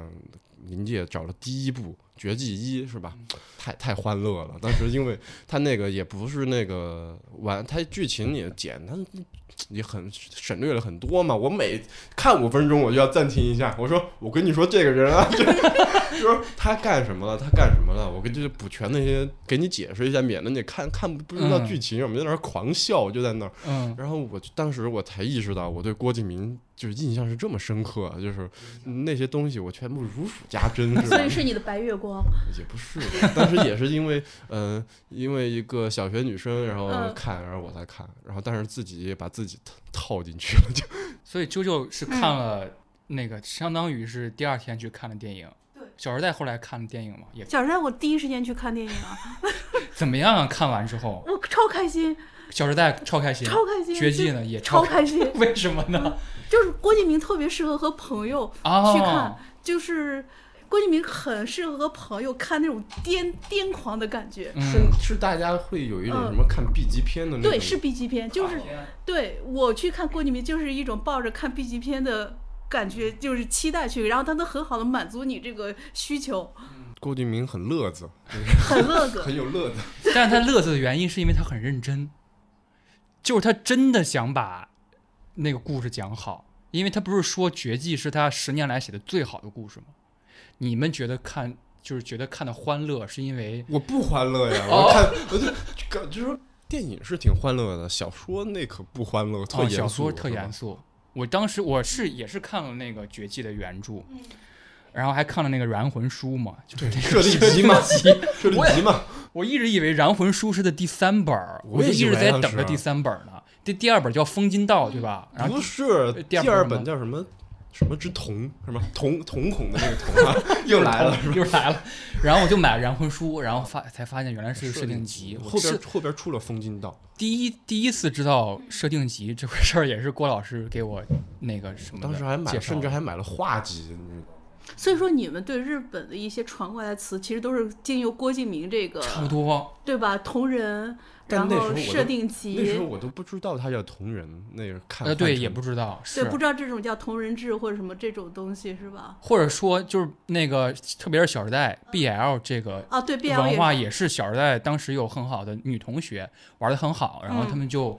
深谙这这个文化。那《燃魂书》里边，《绝技燃魂书》里边就有一个漫画是带有 BL 的嘛，那个他画的《绝技》的四个漫画嘛，嗯里边全是什么就组 CP 嘛，什么我的嗯五角恋我都还记得呢。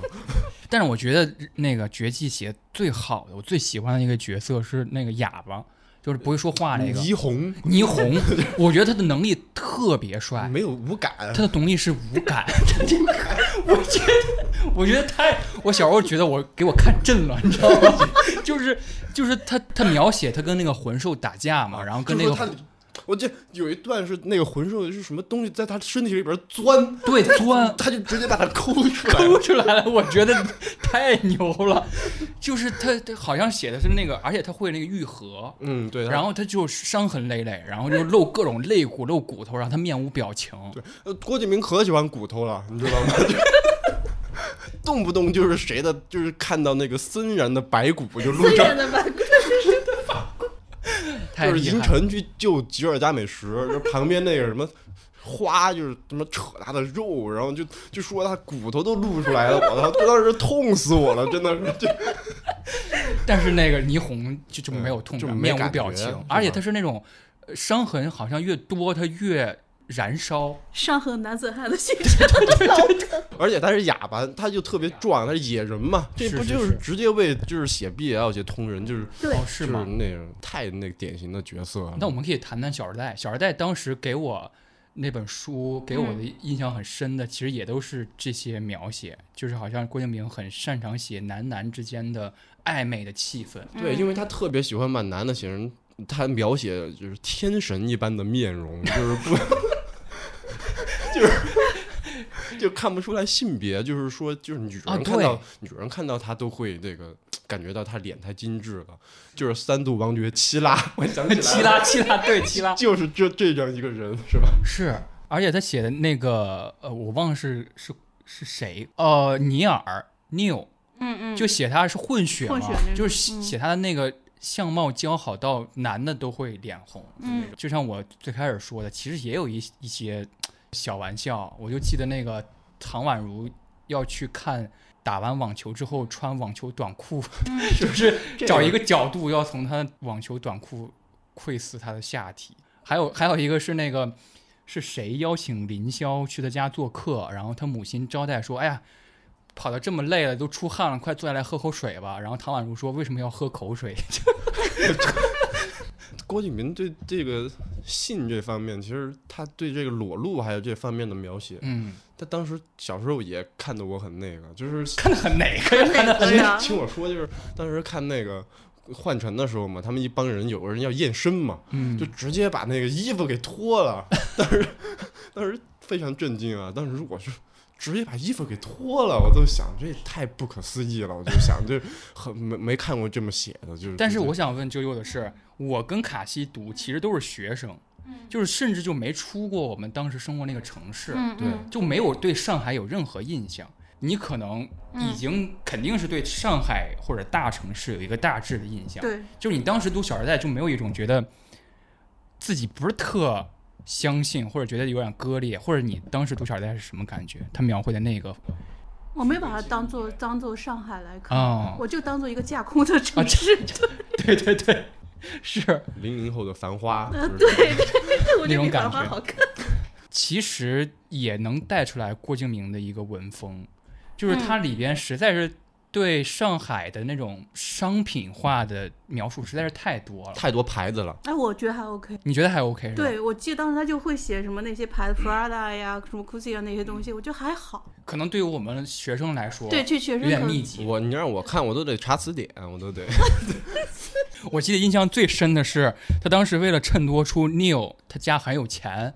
说在我和林霄、顾嗯里还在大学吃和路雪的时候、n e i l 已经拿了一一一个冰袋儿，把一堆哈根达斯扔在了我们的面前， 我到现在都没吃过哈根达斯。也就那样嗯吧。我小时候它，我就记得它小小一个卖四十多还是五十多。是为了这个节目，我还重读了一下他那个三部散文集，《怨风载尘》《守岁白驹》哇《怀石玉砂》。这个我有一个可以说，我当时是怎么看这三个散文集的哦，。行，那我先抛砖引玉一下哈，嗯卡你老 说卡老，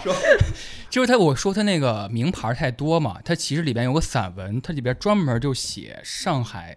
大致就是上海对他来说意味着从初来乍到的那种呃眩晕感，到他现在已经站在一个公司楼上俯瞰上海，有一点过来人的感觉。他写上海是迷人的、旋转的、光芒万丈的、冷漠的、庞大的、迷宫一样的、有距离的、闪动着魔力的城市。无数宝马、法拉利 动起炫目的气呃气灯，在高架上掠出一道一道发光的长线。时尚的白领从地铁站走出来，踩着十厘米的高跟鞋，面无表情地走入尖锐的金属大厦。阳光照在他外套的名牌 logo 上闪闪发光。换陈呀，小说里频繁出现的星巴克和法国梧桐，在上海的土地上密密麻麻地出现。我觉得郭敬明最喜欢的两种树，一个是梧桐，一个个是香香樟树树。那你刚才说对这散文有想法是什么想法？嗯，没什么想法，我都没只读过其中一篇，哪哪一篇？我忘了叫，其实就是一个，他是一个男主角，是一个家里开那个水糖水店的。啊当时看那个小这三本儿的时候，当时是因为我小小的时候有一个玩的很好的一个朋友嘛，嗯然后当时他他都已经脱离郭敬明这种趣味了，或者他嗯就没看过。然后当时看《临界绝技》，我就推荐给他，我说你一定要看这个，我说这这太好看了，我说他当时在读金庸，你知道吗？ 在那必然瞧不起你。 《倚天屠龙记》，嗯但，是我给他看了，他看了也沉迷了。你带坏了。 对，就是就是在我已经不读郭敬明了，当时 他还在，他把这三本书给买了，就是这三本散文集。然后有一次我去他家，我就翻。然后我就看嘛，他就跟我说这好看，然后就你把最后的波纹给了他。他说这好看，然后那就是我读到了这其中的一篇，就是一一个一一个言情故事，应该是所以他其实，在那个散文集里边写的有一章挺有意思的，就是写他写青春特别多，他就是用各种词藻来写青春。他这个词藻里边用了很多词，比如说空旷的操场。烈日搅动着漫天的浮云，还有少年在雷阵雨下过湿漉漉的篮球场上练习投篮。隔了不远的铁丝网外，女孩子捏紧了手里的矿泉水瓶。我先问九九老师，一会儿再问卡西，你认同他这样定义青春时代、青春年代和我们的学生时代吗？或者是你觉得他只是捕捉到了一种很怎么说呢，很文艺的气息？不是，但是他可以这样写。他可以上 写对，因为郭敬明，你这样说的话，确实他对我来说没有什么攻击性。啊，郭敬明有时候，我现在重新听刚才您念那个郭敬明那个片段的话，给我一种有时候看那种晋江那种女频的网文的感觉，嗯包括一些对物质的描写，还有一些那种片段式这嗯种这种氛围的渲染都很像。我在想，是不是郭敬明本身他的所谓的写作方式风格就是偏更。传统分类上更女性化那种网文的感觉，他那些词语，说实话都不不常用，就但是你看，如果看女频小说、嗯网文对多的话，那些里边很有多不常用的词，比如说搓磨，你知道是什么吗？我记得我第一次知道“桎梏”这两个词， 就是读郭敬 明。不是他，因为这个，我马上要说的一本书里边总结过那个，总结过这个郭敬明的善用的词语，但当时也是零五年，还没有后边那些。就吃吃的，对然后放肆的笑，明媚、忧伤、纯洁、惆怅、寂寞、难过、安静、无声、泪流满面，四十五度仰望， 好孩子，空旷，就这这些，啊其实还是挺常见的。还有，除了这个四十五度仰望，应该没谁会用，是吧？四十五度仰望有一段时间是一个超级常用的一个超级常用。对是一个吗梗，对，哎，你说就是什么新房照之 会用，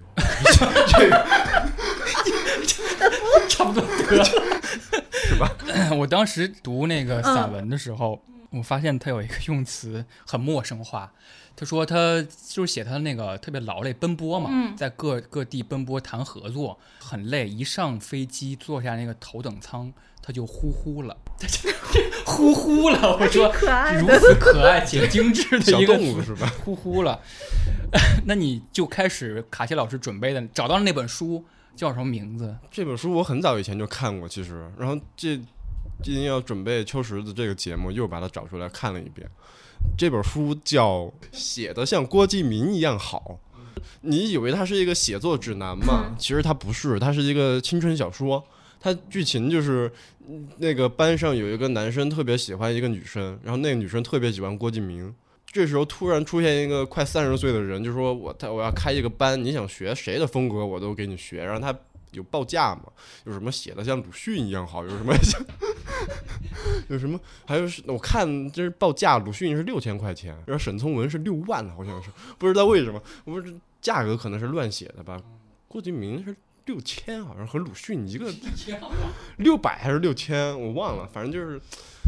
不怎么高，就是最低等的那个，这个，然后他们两个就开始每一堂课就是一章嘛，然后他们就开始老师教他们怎么写，比如第一堂课就是常常用关键词，第二堂课就是在十六个关键句式，然后马后边就是什么看阅读训练、看图说话训练。其中这个男生和女生他们的关系也开始慢慢就在改善嘛，里边还写了很多。当时这个郭敬明已经被爆了，这个抄袭了嘛，抄庄语嘛，然后里边那女生就就就说什么都不信，这就是一定是就是误会了，还在就开始找人签名，说要找一百万个人签名，然后就是把法院给告了什么之类的。然后里边还有一个更激进的女生，然后就说说什么所有古今中外的作家都是抄郭敬明的， 就是死去的作家也能抄，就是也是抄郭敬明的。你看他在黑郭敬明，其实他其实也不是。我最喜欢的这个结尾是这本书的结尾，你知道是什么吗？最后一章的名字叫《进入幻城》。 就是教他们课的这个老师把他们催眠了，其中这个男主角就进进入了幻城里边儿，进入幻城就看到有四个人，那四个人就写一个头上就写着他们的名字，一个叫卡索，一个叫殷空室，一个叫什么，就是幻城的四个主角嘛。 然后他说他们都是孩子一样，很小孩子一样，都是孩子，就和郭敬明的那个描写的一样，就是一座白色的城，就在下雪嘛，就特别美嘛。然后他说这四个人就是小孩，他头发都留的特别长。然后他说：“你们为什么不出去玩儿呀？”那卡索就说：“就是我们的头发被写的太长了，就是一出去就要勾住哪儿，就不特别不方便什么之类的。然后就说他们的身体也特别扁平，嗯就弱不禁风嘛，只能待在那个无风的神殿里边儿，一出去就要被吹走，就是这种感觉。就说他人物扁平嘛，然后就就说。但是他说那个幻城的天空中有一个湖泊，蓝色的湖。然后他说那是什么？那几个人那说那也是我们不能出去的原因，那是所有幻城的角色和读者的泪水。 天， 就说我们一出去，那些泪水就会将我们淹没。最后，这个女主角她最后真的见到郭敬明了，嗯但她就幻 灭了，就是没想到一米五几是吧？就是她她对一米五几没意见，她说她就是一个小王子嘛，就是就是说哦安静的、忧伤的小写王挺子。好的，但是她说郭敬明就给她签名，然后就说郭敬明不鸟她，就是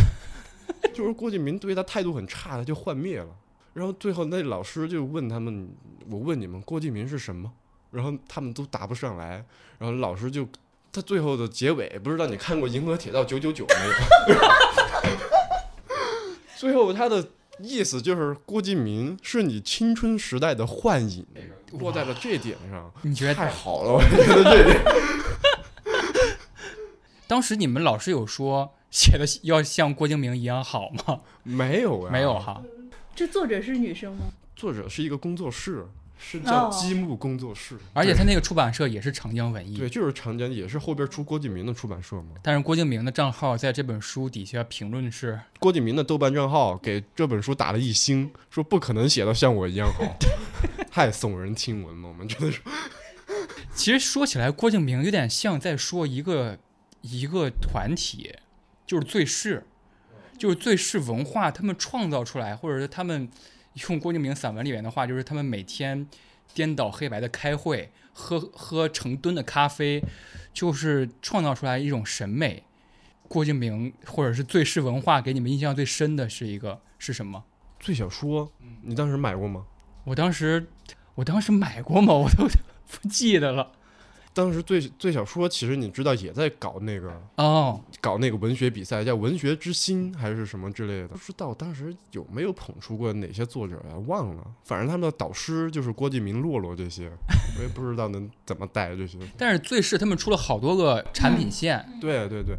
最小说是一个嘛，还有他们那些那那么多作者的书，是对，吧？还有游记，我已经忘了那个游记是什么了。他下们一下一站神奈川、啊，下一，站，下一站哎神下奈站神川，奈川，然后是下去灌篮高手吗？可能是吧，有有写吧，然后有下一站伦敦，下下一一站伦站敦嗯什么之类的，当时我跟卡西说，我那个印象特深的是，他下一站伦敦写在那个呃书封上的是，他希望你能够有一次机会逃离父母的禁锢，逃离原来什么学习的压力什么的。这然给后嗯大兵给的都是一种嘛，老背包客嘛， 对，当当时我去书店，我说我妈，我想买这个， 然后然后我妈说怎么我禁锢你了？我当时小学毕业的时候，有一次去云南旅行嘛，就是嗯云去南云南是吧？宇大宙中兵， 心，然后在火车上那个导游他们的一个导游他们的那个女儿还是也去了嘛，那个女生她在就在看一本最适的书。嗯然后我就说，哦，这个是最适的书。我说我知道。 然后那个女生就巨震惊，我就说我第一次知道还有男生也看最适文化的书呢。然 后我当时真的是自豪坏了，真的是那本书叫什么？世界病。哇，我有印象，我当时跟海说，我有印象，对，我说，但是我说我回去一定要把这本书看了，但是我到现在也没看，就因为忘我了有印象，是因为最是的书的封面都设计特好，对我也是，它是对我的书书那个封面设计的启蒙，它和所有的书都不一样，都感觉很精心，然后很有些就是一看就是和很高贵，就是说实话很高贵，有一种简约，然后还有一些那种莫名其妙的什么图片在上面，是吧？九九当时读他其他的最是的作者的书吗？有印象，安东尼，安东尼，嗯，对对。然后洛洛好像读过一点，对洛洛，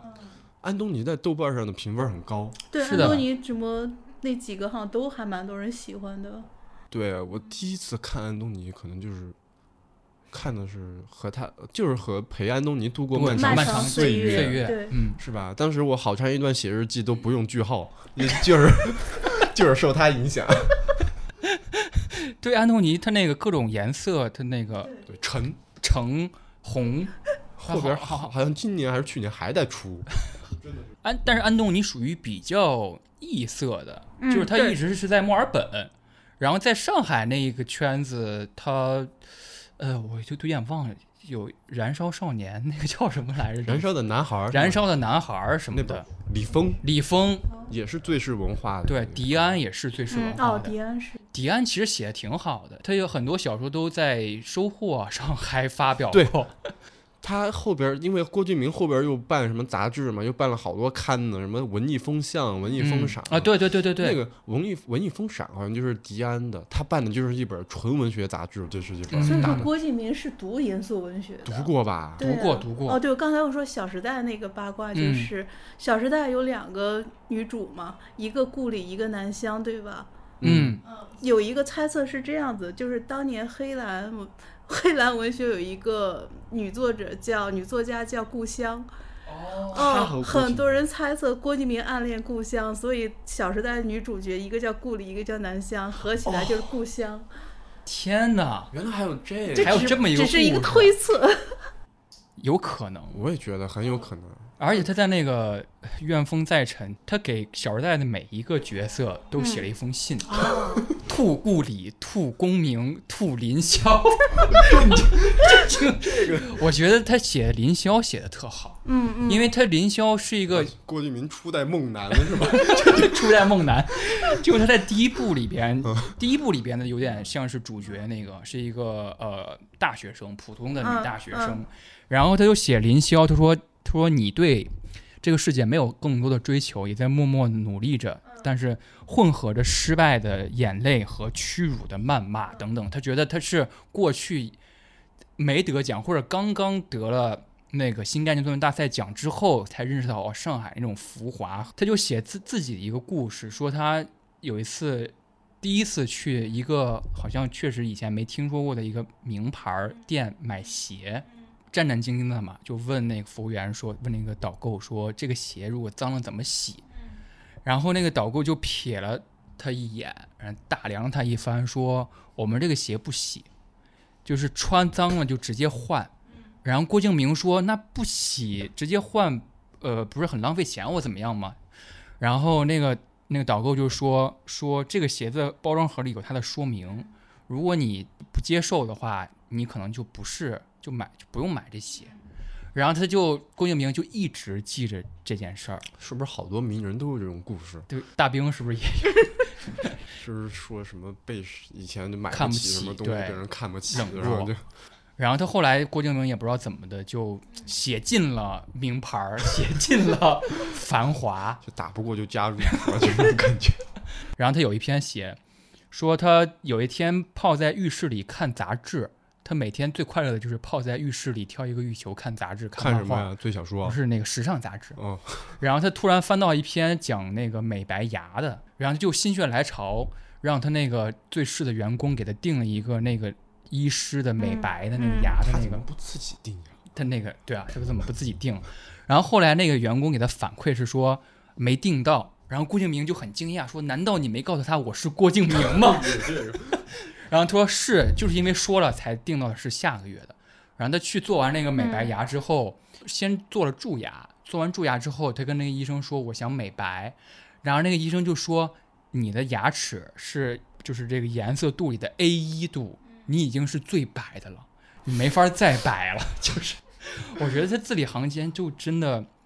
就是如果大兵的那种装是那种江湖坏男孩气，对，那郭敬明的装就是贵族装，对贵族气，就是炫耀。他还他还写过一个回答，就是在最小说里边写嘛，说他最近买了什么东西，啊，他那个我知道回答是说我我五万还是几两万买了一个本儿，但是我现在已经不用手写写小说了，我也不知道为什么买这个本儿。但当时看他们那个栏目里边儿，就是就是写你每个月买了最贵和最便宜的东西嘛。嗯，当时我看有个人写的最便宜的是什么？五块钱买了一碗土豆，我觉得就这个实在， 其他的我都温不知饱道，其他的都是什么东西我都不知道，很多都是他决定了我们消费习惯嘛，他怎么决定我的消费习惯就是呀？他告诉我你什买么是好的，哦，这个倒没有，但是他决定了我很多审美习惯，包 括谁呀？郭敬明郭吗？敬明。对呀、比如 呢，他决定了我对书的封面感觉很在意啊，就就就郭敬明喜欢的那些人、嗯是吧？郭敬明喜欢然后看漫画，郭敬明喜欢这个什么杜拉斯是吧？喜哦欢、对啊，你刚开始说你知道王家卫是因为郭敬明，是他怎么说的王家卫的？我给你念一念啊，他收录于《左手倒影，右手年华》里边儿。 他说王家卫三个字就占了一整个自然段，就是王家卫 句号。写下这三个字的时候，我的指尖很细微但尖锐的疼了一下。然后最后反正就写了，就是王家卫操纵了太多的宿命，寂寞了太多的人。然后最后就是寂寞是王家卫的杀手锏，而失落是他夜行的锦衣，锦衣这词出来是吧？ 不一般王了，家卫锦衣卫是吧？就这种感觉。就就看《繁花》了嘛，嗯电视剧电还视是剧看不下去，我努力的看到第十集，第十，集的，跟我一样，我看到第十一集，但是我对还想继续看下去。我也想继续看下去，就跟我看大兵的 感觉是一样的。对，是吧？然后王王那不是王家卫喜欢，郭敬明还喜欢那个他还写过窦唯嘛，我刚跟你说，哦，对，嗯对窦唯我也是听窦唯也是从郭敬明这儿，可能应该是所以郭敬明是你认识世界的窗口。对呀、史特艾也是郭敬明，哦，我们娜娜她提过，是吧？娜娜她提了啊很多次，对郭敬明那是史特艾 clamp 是吧？对虽然，clam 是必然的，还喜欢王菲，他还喜欢。啊，是他喜欢王对，菲希，望对吧？你看这些都是这个，这个王王呃郭敬明名人堂，我们只能说是这个。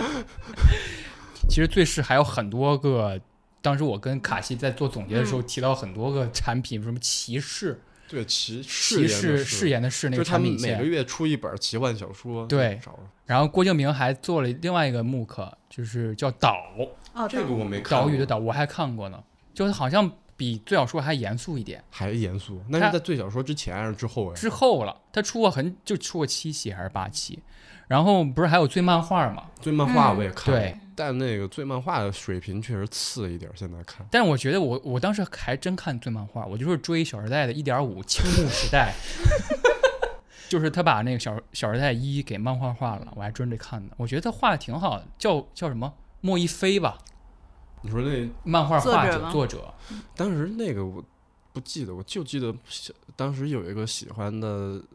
对漫画上有一个叫梅兰芳的漫画，哦，梅兰芳，他画的我觉得现在看可能应该还也还行，他是真的有点儿就是有点儿真材实料，可能是一个漫画家改编的梅兰芳的传记。嗯，呃，我觉得他那个画风有点像后来有一个国漫叫做什么《短歌行》，哦，长下歌下行达呃，吗？ 《长歌行》夏达达夏达，嗯就是那种那种笔触，嗯，国有点儿风对国风。说完说了最是文化，说了郭敬明，其实有一个问题就是我们在谈郭敬明的时候，往往会脑脑中想起来各种词句语句嘛。嗯，就其实嗯可以总结为一个矫情或者是那种文艺的审美，在那个时代，你们还记得谁吗？没有我，我现在觉得郭敬明底色是一个特忧别伤， 特别癫的人，别癫嗯嗯，我觉得他是一个很底子非常癫狂的一个人，他只是哦、把这个东西西包包成一些什么明媚忧伤的这种东西啊、因为我看《小时代》的结尾，你们有这种感觉吗？《小时代》结尾全烧死了吧？嗯曹雪芹呀、呃，对，就是曹雪， 就是《红楼梦》嗯这么长，我记得这个颠的这个感觉是他写他在新概回顾新概念作文大赛十周年这个文章，然后他写他决定参赛的那个一那几个学生的夜晚晚自习，他说他说中学的时候特别喜欢写小说，也会分享给同桌和同学看。有一天正在跟同桌分享自己在写的那个新的故事段落的时候，有一个教导主任进来了，把他那个写作那个本直接从窗户外边扔下去了。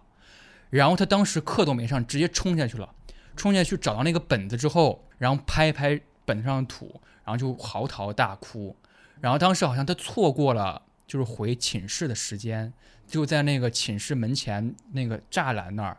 边哭边抱着他那个本子睡了一晚，在那个门口。就是他是如此炙热的一个人， 是吧？确实，就是前文艺时代，我们就是普遍认为那个文艺的时候，我列了一个，当时还跟你们聊，就是《嗯安妮宝贝》。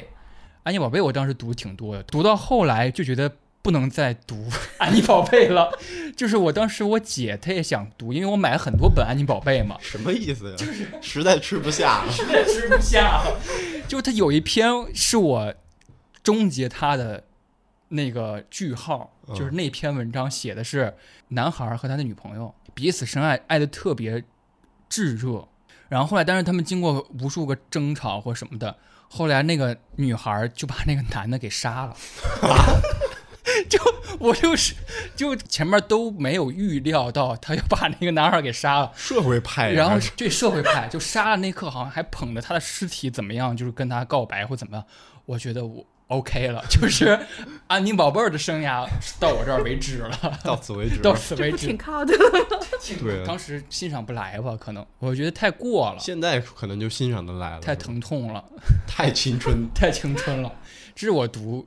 这个这个作者，而且嗯这个作者我看那个九九最近不是还转发他那个豆瓣嘛？他 不是在哦哦，写庆山，庆山，他改名叫庆山之后，对现在在闲鱼出一些自己的披风什么的，对，闲置卖贼贵，太贵 了，一个披风三千块钱好像是什么的，一然后个两个用过头花，一双袜子三百多。嗯就是对小说的消费水平，真的是你们还读过其他吗？比如说七几年什么的， 这几年我没读过，今年我也没有。但我对他印象很深，嗯就被窝是青春的坟墓，印象很深，是 吧？对他这名字很深。当时那个，当时那个郭敬明，他每一本书最是的每一本书后边都有一个销售榜，你知道 吗？就是有一些常客，就是感觉印象都特别深。就常客就是七几年，七几年好像有对，然后还有郭敬明，郭敬明那个《青春逆流成河》，嗯，《悲伤逆悲流伤成河》，当时也是，就是我读不敢不敢读这本 书，接受不了他的好， 是就真的不敢读，因为它的封面太嗯太严肃文学了，看起来就是特别素雅，我觉得这看起来就是世界名著。对郭敬明算文学偶像对吧？文艺偶像，我文感艺觉偶也是像我也对不敢用文学 来标榜我们今天说的这几个人，一代文艺偶像一代文艺偶 像。但他并不是靠外形来吸引人，也有、嗯也有也有吗？因为他在《最小说》里边经常剖自己的写真，对，就那个、哦，对，他经常展示自己的腹肌，对这个经常就展示就记得这个，就只有半身，就对，所以有有传言 郭敬明对啊，有呀，啊和那个对成啊龙嘛，对，有一个哦作成哦者，成龙有一是个作者是叫是成龙，不对是那个嗯我，不是我们的那个，是是那个程程序的程，对对对对对。对嘛？因为那个啾啾看过那个《上海决裂》嘛，马上就要哦对提那，开始吧，那我就嗯忍不住了，我脱口而出了。接下来这趴就是韩寒趴，同样像 像之前的那个呃那个结构一样，我先读一下他获奖的那篇文章，新概念作文大赛获奖的那篇文章。这篇文章叫《杯中窥人》，不知道你们知不知道前情故事？当时新概念作文大赛还剩一天截止报名，是他他是最后一篇送过来的一个参赛的，然后他当时就被一个编辑就无意间看上了，很幸运，因为是最后一天嘛，觉得这个人不简单，着重关注一下，文风非常辛辣，非常老成。然后后来复试的时候，他是在一个考场单人单桌，然后安排一个文章，安排一个题目写，韩寒就没来。然后后来那个编辑就说：“啊，韩寒为什么没来？就觉得这人是不是太老成了，太看不起或者怀疑他是抄的，一个比对，就怀疑他嘛，就后来给他打电话，就发现不是，是没收到那个复试的信件。那说行，既然是误会，就让他再来。单人单桌在所有人的注视下，给他一个题目，那个题目是什么呢？那个韩寒有一个水杯，然后有一个编辑就给他泡泡了杯茶嘛，然后那个编辑就想题目，就直接把那个茶包那个包装纸揉揉成一个团儿，扔在那个水杯里，那。还要不要让他喝呀？把包装纸都扔进去了 就是有点考考他的意思，都有点觉得刁他难对刁难他，就说你写这个，然后他这个文章叫《杯中窥人》，他第一句写的是我想到的是人性，尤其是中国的民族劣根性。鲁迅先生禅之未尽，我有我的看法。我觉得这开篇实在是太是 吧？太震撼我震了了，这真我也的是，震了。你看是吧？郭敬明写的那一篇呢，得奖的只引用了引用了安妮宝贝，引引用了林徽因、还引用了杜拉斯杜，拉斯，这直接鲁迅了，直接鲁这迅这也，后边还有还有写胡适呢。上来了，这而且他写我有我的看法，我觉得嗯，请讲吧，你就。然后他，我列了一段啊，就是也是最知名的一段，他写的是：中国人中国看不起说大话的人，而在我看来，大话并无甚，好比古代妇女缠惯了小脚，碰上正常的脚就称大脚；中国人说惯了小话，碰上正常的话，理所当然就叫大话了。这明显风格上和他所要阐释的东西上，跟郭敬明就就是差别太大了是。吧？看明白了，看明白了，这个是他这个获奖的叫《杯中窥人》，然后当时出来之后，大家都服了嘛。第一个问题也是刚才问二位的，你们对韩寒印象最深的是他说过什么，或者是哪本书？我来说吧，我说实话，到准备这期节目之前，我没读过韩寒嗯，我知道你给我认过罪了，啊，对不起，对不起，韩寒的神父是吧？这个 忏悔一下。当时在书店里，他的书，因为我知道他和郭敬明都是这个少年天才嘛，嗯这这对种形象嘛，但韩寒的书全是我当时看那一版是牛皮纸的，啊，对，他给我的真的就是那种严肃文学。嗯，就是只有郭敬明的那个什么《悲伤逆流成河》和韩寒的那些书，可能是能摆在一起，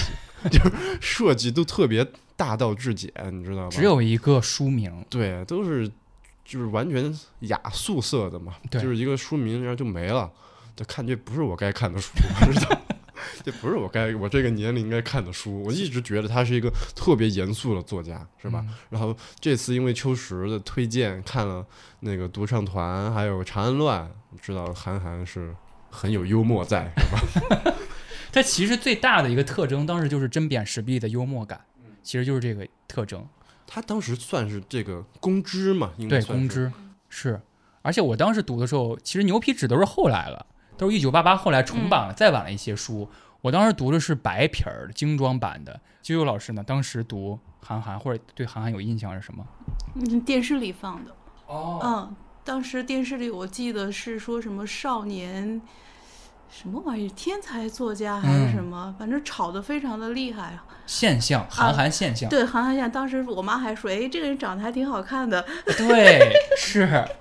长得确实好看。对啊，就当时没有见过，就是一个长得帅的会写书。其实这个是我当时对他嗯，最深的印象。后来是去书店，我在书店把《三出门》看完的，应该是那个出版的吧，有一个孩子有一个摊儿的感有觉个胎嗯儿，啊，对，就那种在上面漂浮着那种对感觉，对。但是我在书店把它快速的翻完，但是翻的时候感觉不是很对我的嗯胃口。我虽然嗯就是自称是韩寒的爱好者，当时读很多韩寒，但是我没看《三重门》，因为我《三重门》我就看了第一页，我看不下去了。就是我是先读了后来的东西，我才看了《三重门》，我觉得这个太青涩了，太青涩了，很青涩，很青涩，而且生写的嘛，高中写的，十九岁写的，然后写的还挺多字儿的，说实话。挺厚的，我感觉挺厚的，那本挺儿厚的。他当时里边最出名的一句话，其实就是那个，嗯，呃，语文、数学、英语、理科、文科七盏七门功课挂科的红灯照亮我的前程， 就这个。当时我的印象，其实初印象就是叛逆，嗯，就对是我要读的时候，我妈其实就已经嗅到了一些韩寒危险的感觉，她不是那么愿意让我读。但是那我你妈还是没读夸帅吗？但他也不不不注重这种吧， 就是有点，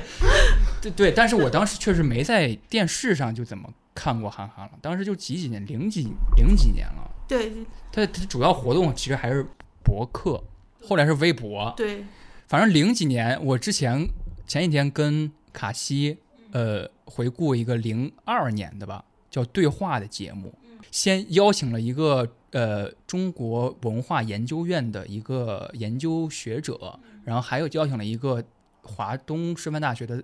教教授对，两个人先评韩寒现象，韩寒热是什么？然后他们就说啊，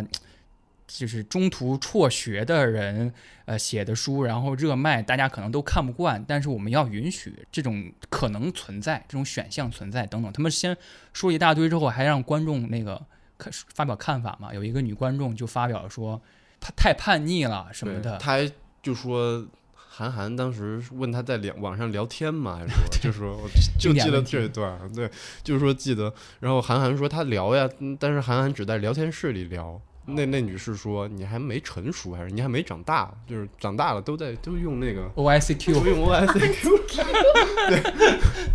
对，后来这个梗还用到他那个电影里边，对，记仇记了记记太很久了，就是对总之先让观众说一通，先让教授说一通，然后最后郑重的把韩寒请上来 说一通。韩寒当时那个形象，我们当时看了，就是一个可以说是真的是不是很配合，就是的感觉，就是问什么问题说其实我也不知道，对，然后就是有点质疑他们说你这样能学好或怎么样吗？他说有什么不能的，就是大概那种感觉。然后他那种感觉其实最开始是我他读他的那个杂文，读的那个博客集感受到的，不知道你们读过没，或者你们对韩寒针砭时弊公知那个也有印象吗？有呀，有因为他写看过过我一些，他还写过我家嘛，啊当时啊，你家是我家是十方嘛，就是这个地嗯方。然后嗯当时是一二年的时候，有就是有一个人嘛，不让建某个工厂嘛，嗯就当时就学生的 嘛，当时我可能小学毕业，全是什么初中生、高中生的 嘛，当时很多人都发表了意见嘛。当时有那个韩寒就写了一篇什么释，就写了一篇叫《十方的释放》，嗯就写了一篇就评论这个事情。印象中他就是很敢说嘛，而且他很热衷于这个博客这个形式，对后来也热衷于微博这个形式嘛，就是能迅速对一些新闻事件做出自己的回馈。对，啾啾老师呢，记不记得当当时说了嗯什么事我儿？啊回想一下，好像有点想不起来了。他当时在博客大坝还是在什么上面写啊对好像是。我当时其实嗯已经是在博客末期了，他一二年、一三年、一四年那时候我读他的时候，他已经不怎么写博客了，他就赛车养女儿了。哦，对，当时我记得有一堆人喊岳父，我只记得这啊对个。他的那个韩，小野嘛，他对他那个女儿特别可爱对漂亮。其实我当时第一印象为什么说是他的杂文呢？我记得读的第一本是《零下一度》，哦，那个那个是杂文集，后来呃报菜名了，就是杂的文，可爱的洪水猛兽。嗯，像少年拉飞飞驰，驰他像的双家国，飞驰，他呃他的国，长安乱，嗯一座城池，哇呃一九八八我全读，青春也是杂文集。哇，对，最开始对他印象最深的就是他在那个杂的文里边，他的序言里边说，说我这本书里边所有的文章，你们都能在博客网站上看到，嗯，你们不用花这二十块钱，然后你们二十块钱可以干点别的。我说这人这不大兵吗？这这这对冰雪。后来他们还他还出了一本，呃，《光明与磊落》，你们知道吗？这是一本什么呀不？知道了吧？不知道， 《光明与磊落》关于代笔之争，他把他所有的手稿影印出来，然后穿插空白的呃页面，当做一个你可以当做手那个笔记本也好，就贼厚。你想，既有手稿，又有那个空白页，贼厚。然后两上部叫光明，下部叫磊落，就意味着你们看吧，就是我是真写的，都在这里边。两本一共十块钱，也挺会营销的。韩寒的微博博客还可以看，嗯，还可以啊看对是吧？他在杂文里边写的最多的是上海的路况，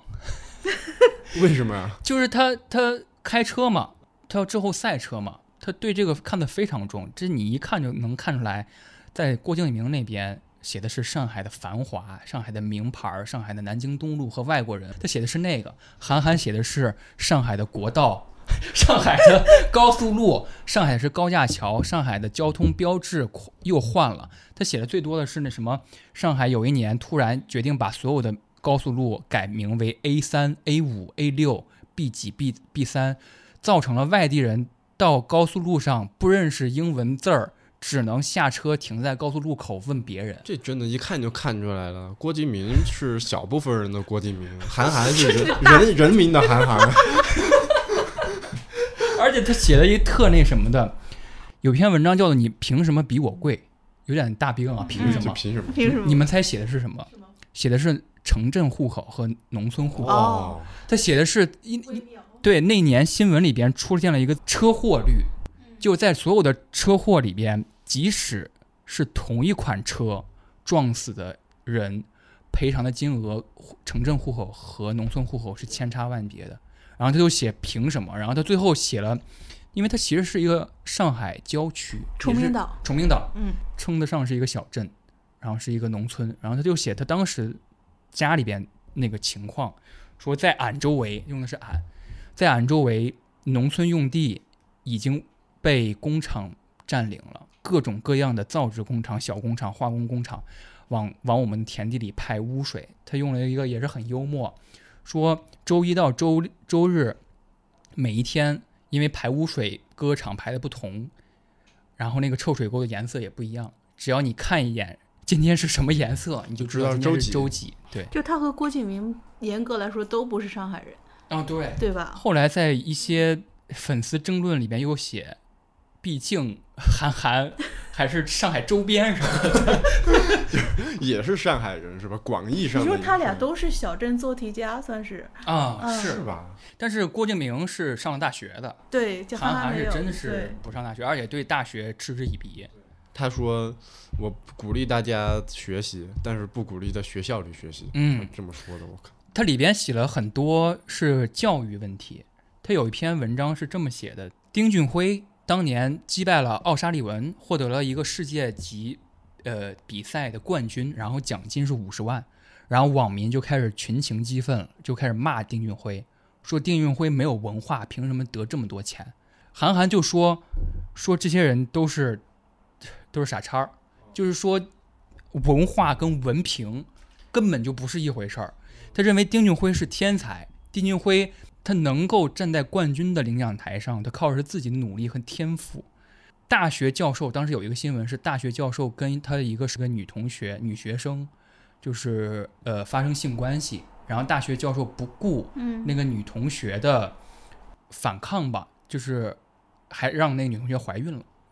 然后他当时就写丁俊晖这件事儿的时候，就写说大学教授是是做那样事儿的人，丁俊晖是做这样事儿的人，你凭什么说丁俊晖没有文化，而大学教授有文化？因为他自己就是对，对听起来还是很大兵， 公平对公平底层，底层逻哦辑，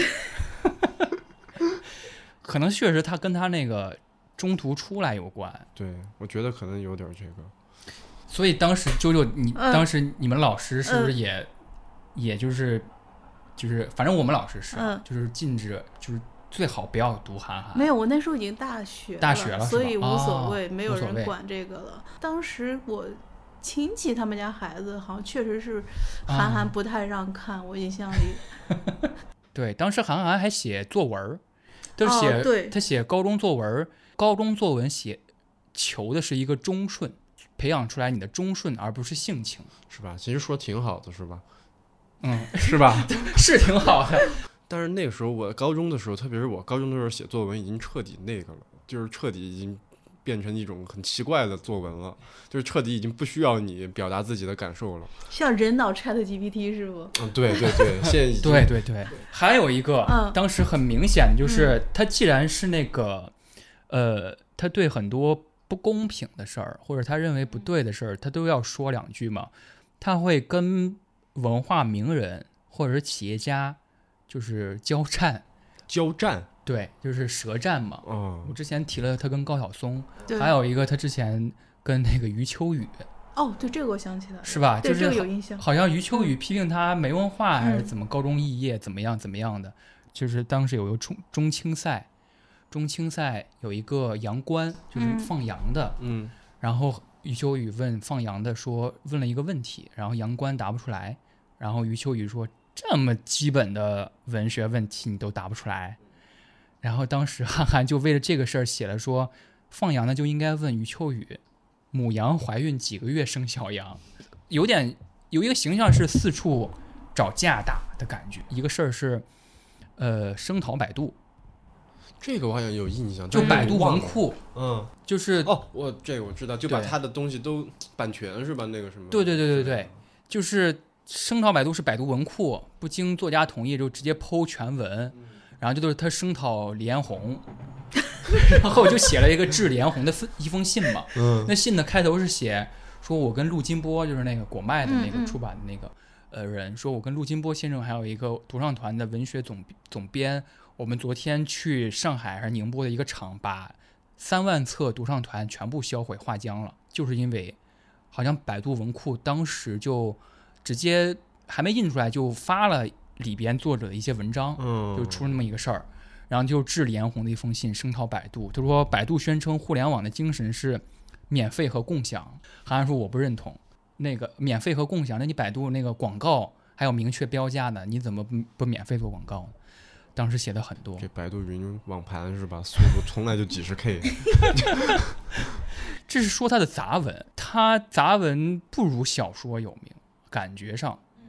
就是因为他小说改编电影了嘛，就是你们读，包括你读《长安乱》，包括啾啾啾读过他的小说吧？读过，对你们有什么印象深的点或者感受的点吗？有感受的点？我就前几天才读的呀。对，啊，印象很 其实就很近嘛。《长安乱》怎么样呢？ 《缠乱》，我觉得，因为确实是把他的印象给我完全的掰过来了嘛。嗯他竟然如此的这个幽默啊，就是 是吧？很不严肃啊，就是我觉得读起来很段很很多就像段子一样的话嘛。我觉得我一真的是，我觉得韩寒是绝不会写这种东西的。我觉得 我印象中的韩嗯寒所以认为不是他写的。 也不是，这总不可能代笔了吧？就是，但是我觉得写的挺好玩的，也很好读。它故事里试图在隐喻一些社会上发生的新闻，对，有它很明显嘛，那什么什么非典嘛，有什么嗯瘟疫嘛，就是嗯，感觉之对类的是那个有那个事还儿，有很多禁止弟子下山，因为《啊对长安乱》写的是一个武侠故事。舅舅老师呢，读他的小长说，安乱的话，感觉有确实是有改观，哦嗯，就感觉稳了，比以前。啊对我就主要是我最早看《三重门》的时候，给我印象不是很好，那时候文笔太差了，嗯，就后来就对他兴趣不大，但主要还是他的新闻太多了，对嗯有一个复杂的形象呃，，属对于他是形象，我其实我对韩寒定义一直感觉不是作家，我一直认为他是一个社会活动者，有这种感觉，对，不包过括后来嗯做赛车反而是挺加分的。我会觉得这个人可能是，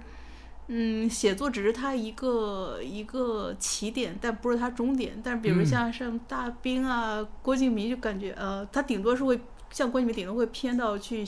倒东西，嗯，他是在一条路上的那个分岔上，但是韩寒已经分岔到别的地方去赛了。车嗯是吧？对不他敢赛车想特别认真，对他俩有点区别。我对郭敬明是更喜欢郭敬明的 小说和电影多一点，我啊，是其这实种拍感毕觉，集片，但是对郭明这个人，我觉得他还好。商但人是对，呃，商人就很很精明、很厉害一个商人。嗯当然，对韩寒，我对这个人的评价大于他的作品的评价。看韩寒，作家、社会活动家、 对，赛车赛车手、手， 开始了。导演，对这个小大兵，但其实说起文笔这个，还真有的聊。嗯就是刚才我们说郭敬明的文笔是风花雪月四十五度角，但韩寒的文笔好像真总结不出来，只能总结出他幽默或者老辣。老辣到底是什么呢？其实有一个挺有意思，看得明白，看得明白。我再说一遍，就是有一个人当时有一个批评者嘛，就指出来说韩寒都是他代笔嘛，代笔之争、代笔之战，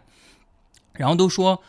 这些东西一定是他爸写的。他有一个例子我印象特别深，在韩寒的一个小说里边，一个女孩给一个男孩写的一封信里边写了这么一句话，说：“嗯、我们度过了爱的禁区。”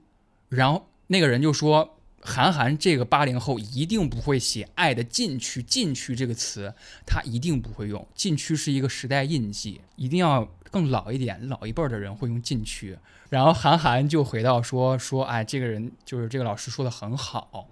但是呢，就是唯一缺点就是这个老师没听过。”广岛之恋 就是就是莫文蔚的那首歌，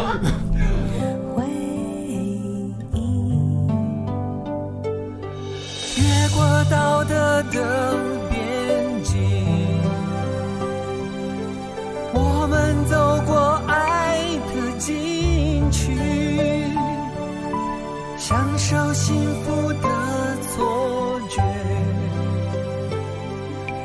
误解了快乐的意义。当时我爸也跟我说过他们两个争，他跟我说的是《西游记》的例子，他他说韩寒是怎么反驳的？他说也是差不多，就是说韩寒不可能写那个年代的事情，就是写了什么东西嘛。嗯他说他不是不可能这么清楚。然后他说韩寒是怎么回的？是说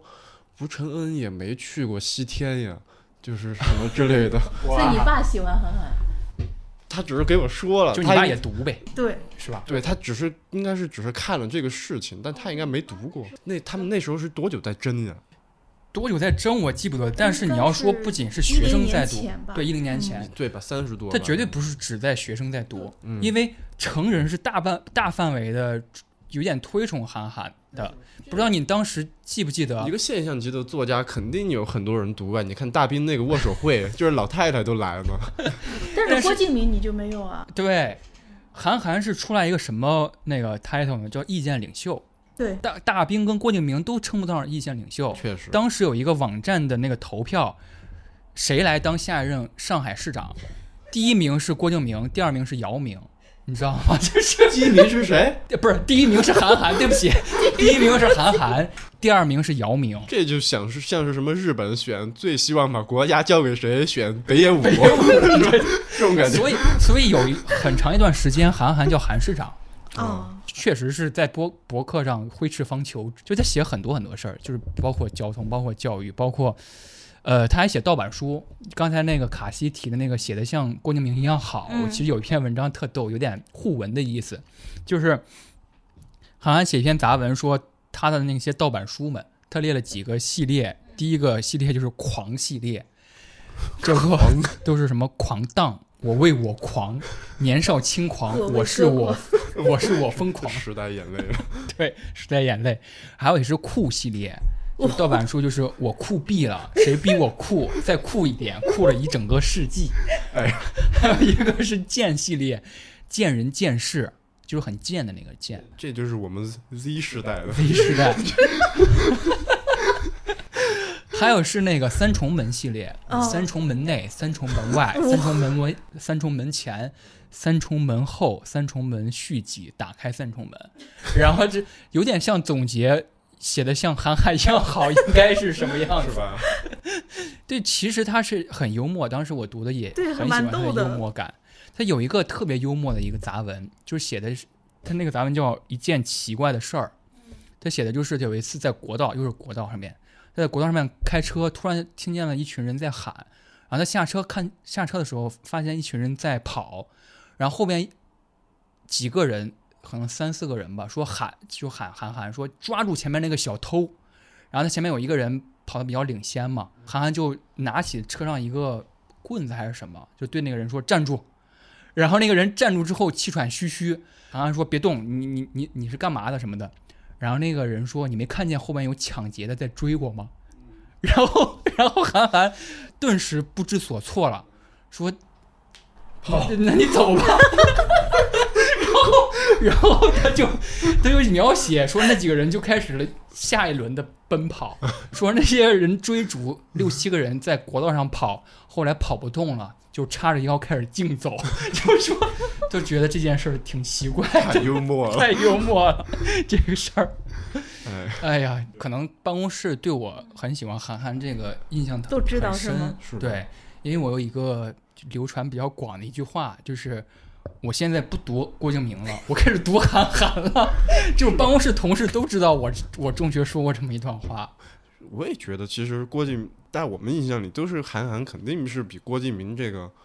高一阶的是吧？ 就是这个进阶读物，就是韩寒了，就是他最起码开始关心你社平会时了关心不到那些嗯社会 问是题吧了？。郭敬明毕业了，进入韩寒，但是韩寒其实有一些他在杂文里写的特征，都后来变变成了另外一个职业，就是导演。嗯他很对喜欢呃看电影，然后他对国产电影也也是那个褒贬不一。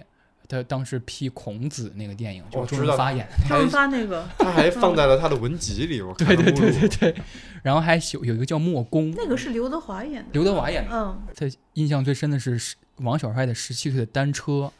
他说当时在现场，然后王小帅也在现场，就记得那个空调特别冷，就想揪着王小帅的脖领子说：“你能不能拍快点儿？”说我快冻死了，说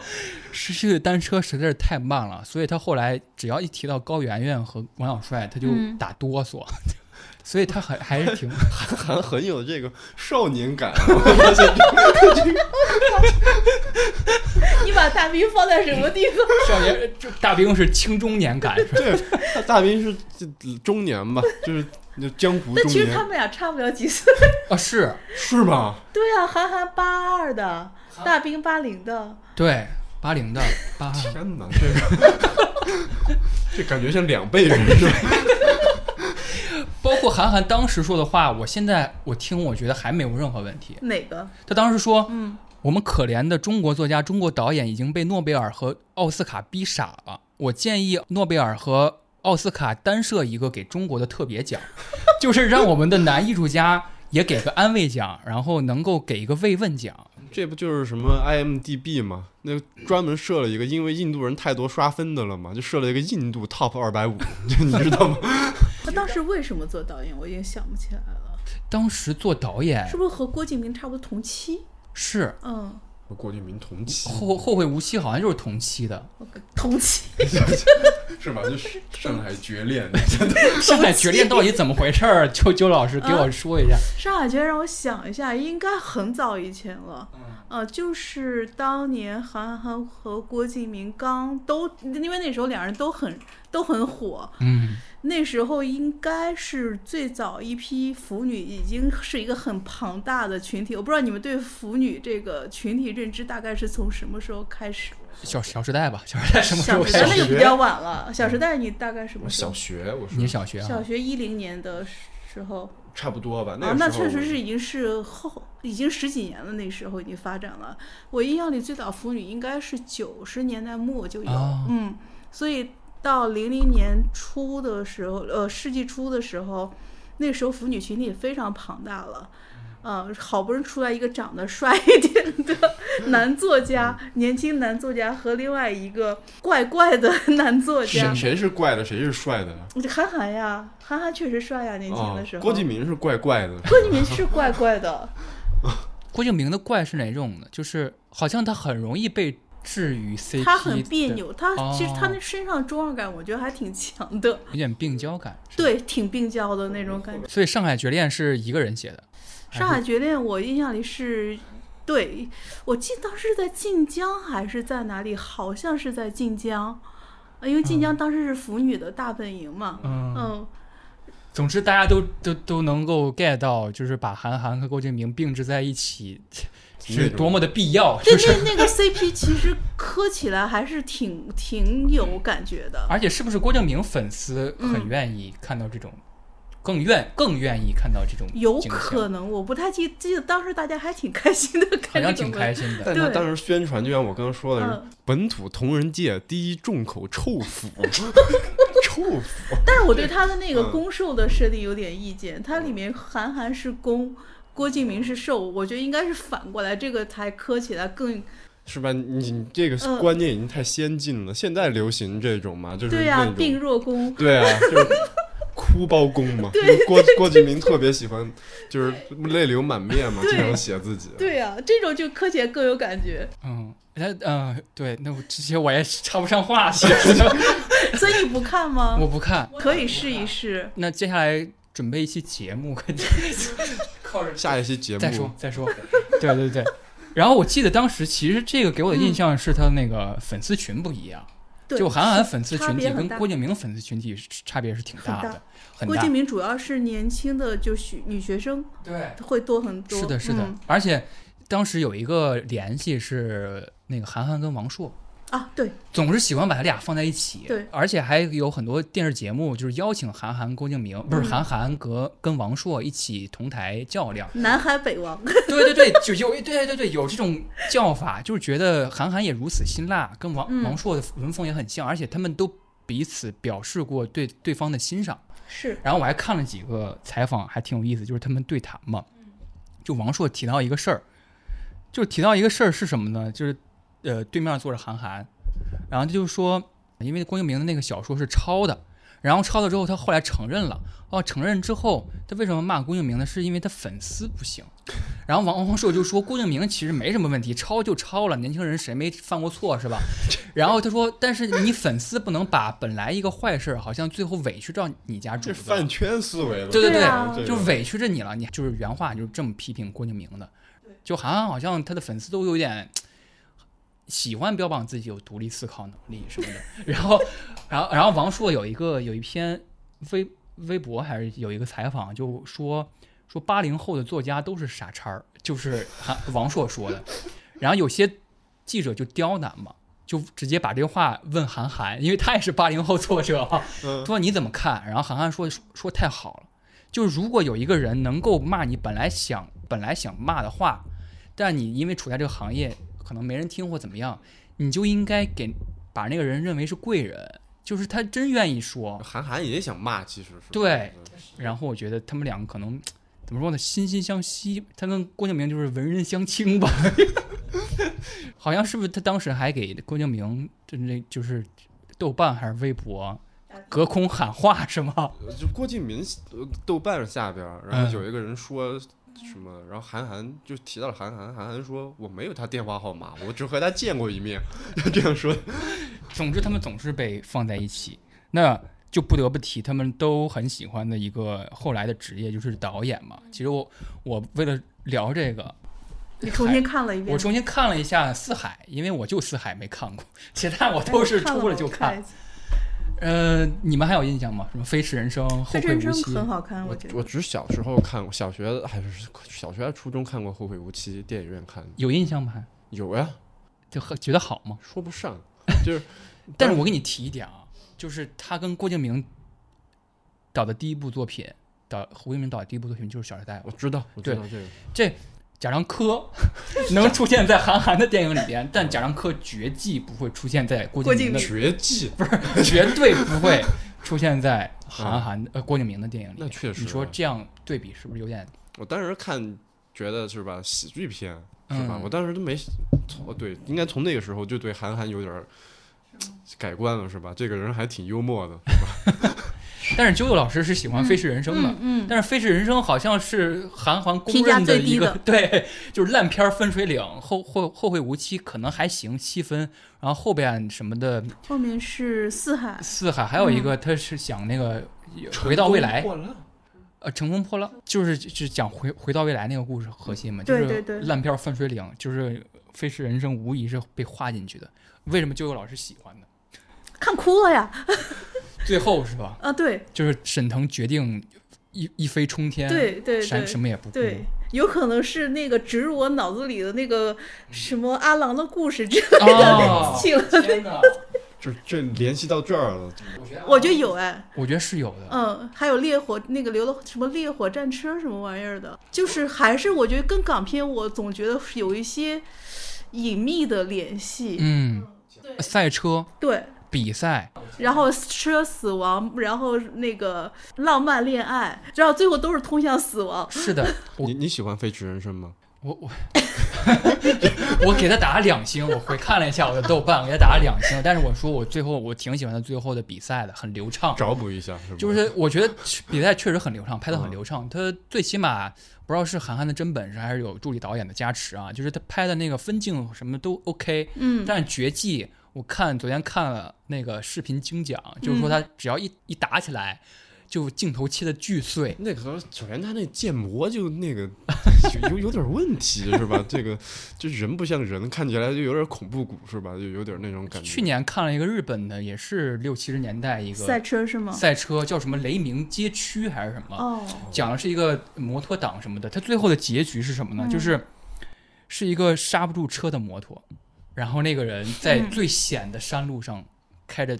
多少码的摩托车在那飞奔。我又觉得韩寒他们对这种。最后的最后，如果是一个刹不住车的就得赛死车，啊就是吧太帅了，嗯他们就认为是太对，帅了。首先是赛车，然后是这种男性气概的一个 浓缩，对是吧回到了原点，对，还是 大还是还是八十年代的，但是我其实看《四海》，嗯我我等于说我现在的眼光看嘛，我还是会给《飞驰人生》打两星，没有意义。嗯然后那四个海呢？ 《四海》我打三星，我觉得 OK，我觉我觉得我四海好我觉像得打挺好两星我，觉得其实你是想打四星的，四星吧有点过了，也不至 于。就是我当时评价是说，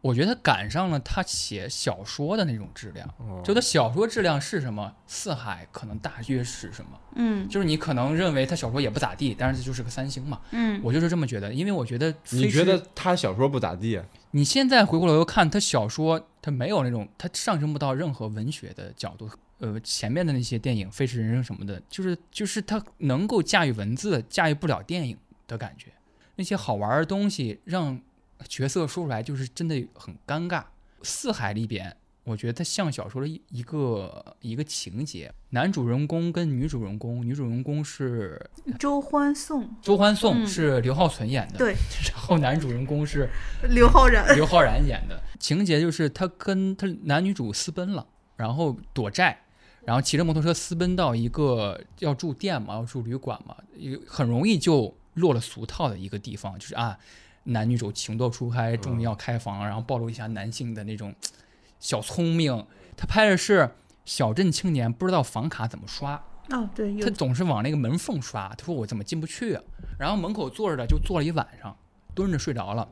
那男生就问嘛，说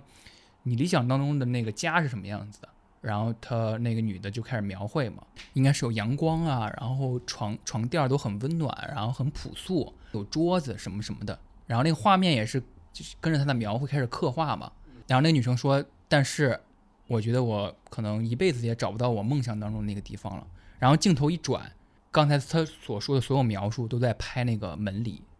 就是他进不去的那个房间的门里，就是那样。我觉得这幕还可以，就其他的就其他就就还好吧。但他油腻的点是什么呢？他写了太多嫖娼的那个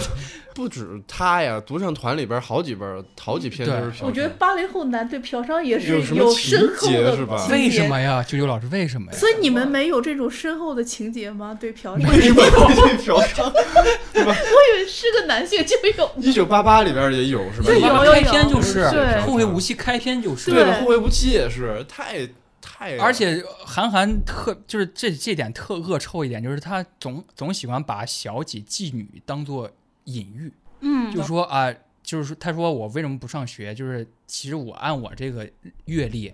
上海上海的所有高校都像小姐一样让我挑，他太那个了。对，我在想为什么就九零后或哎者零零后没有？可能就是个体吧，你们比较好哦，可能跟互联网有关嗯系。互联网有关是吧？对，因为你们在大概一个青春期荷尔蒙比较旺盛就的接时候，触了已经有互联，网了，或者是零零年后，嗯扫黄打非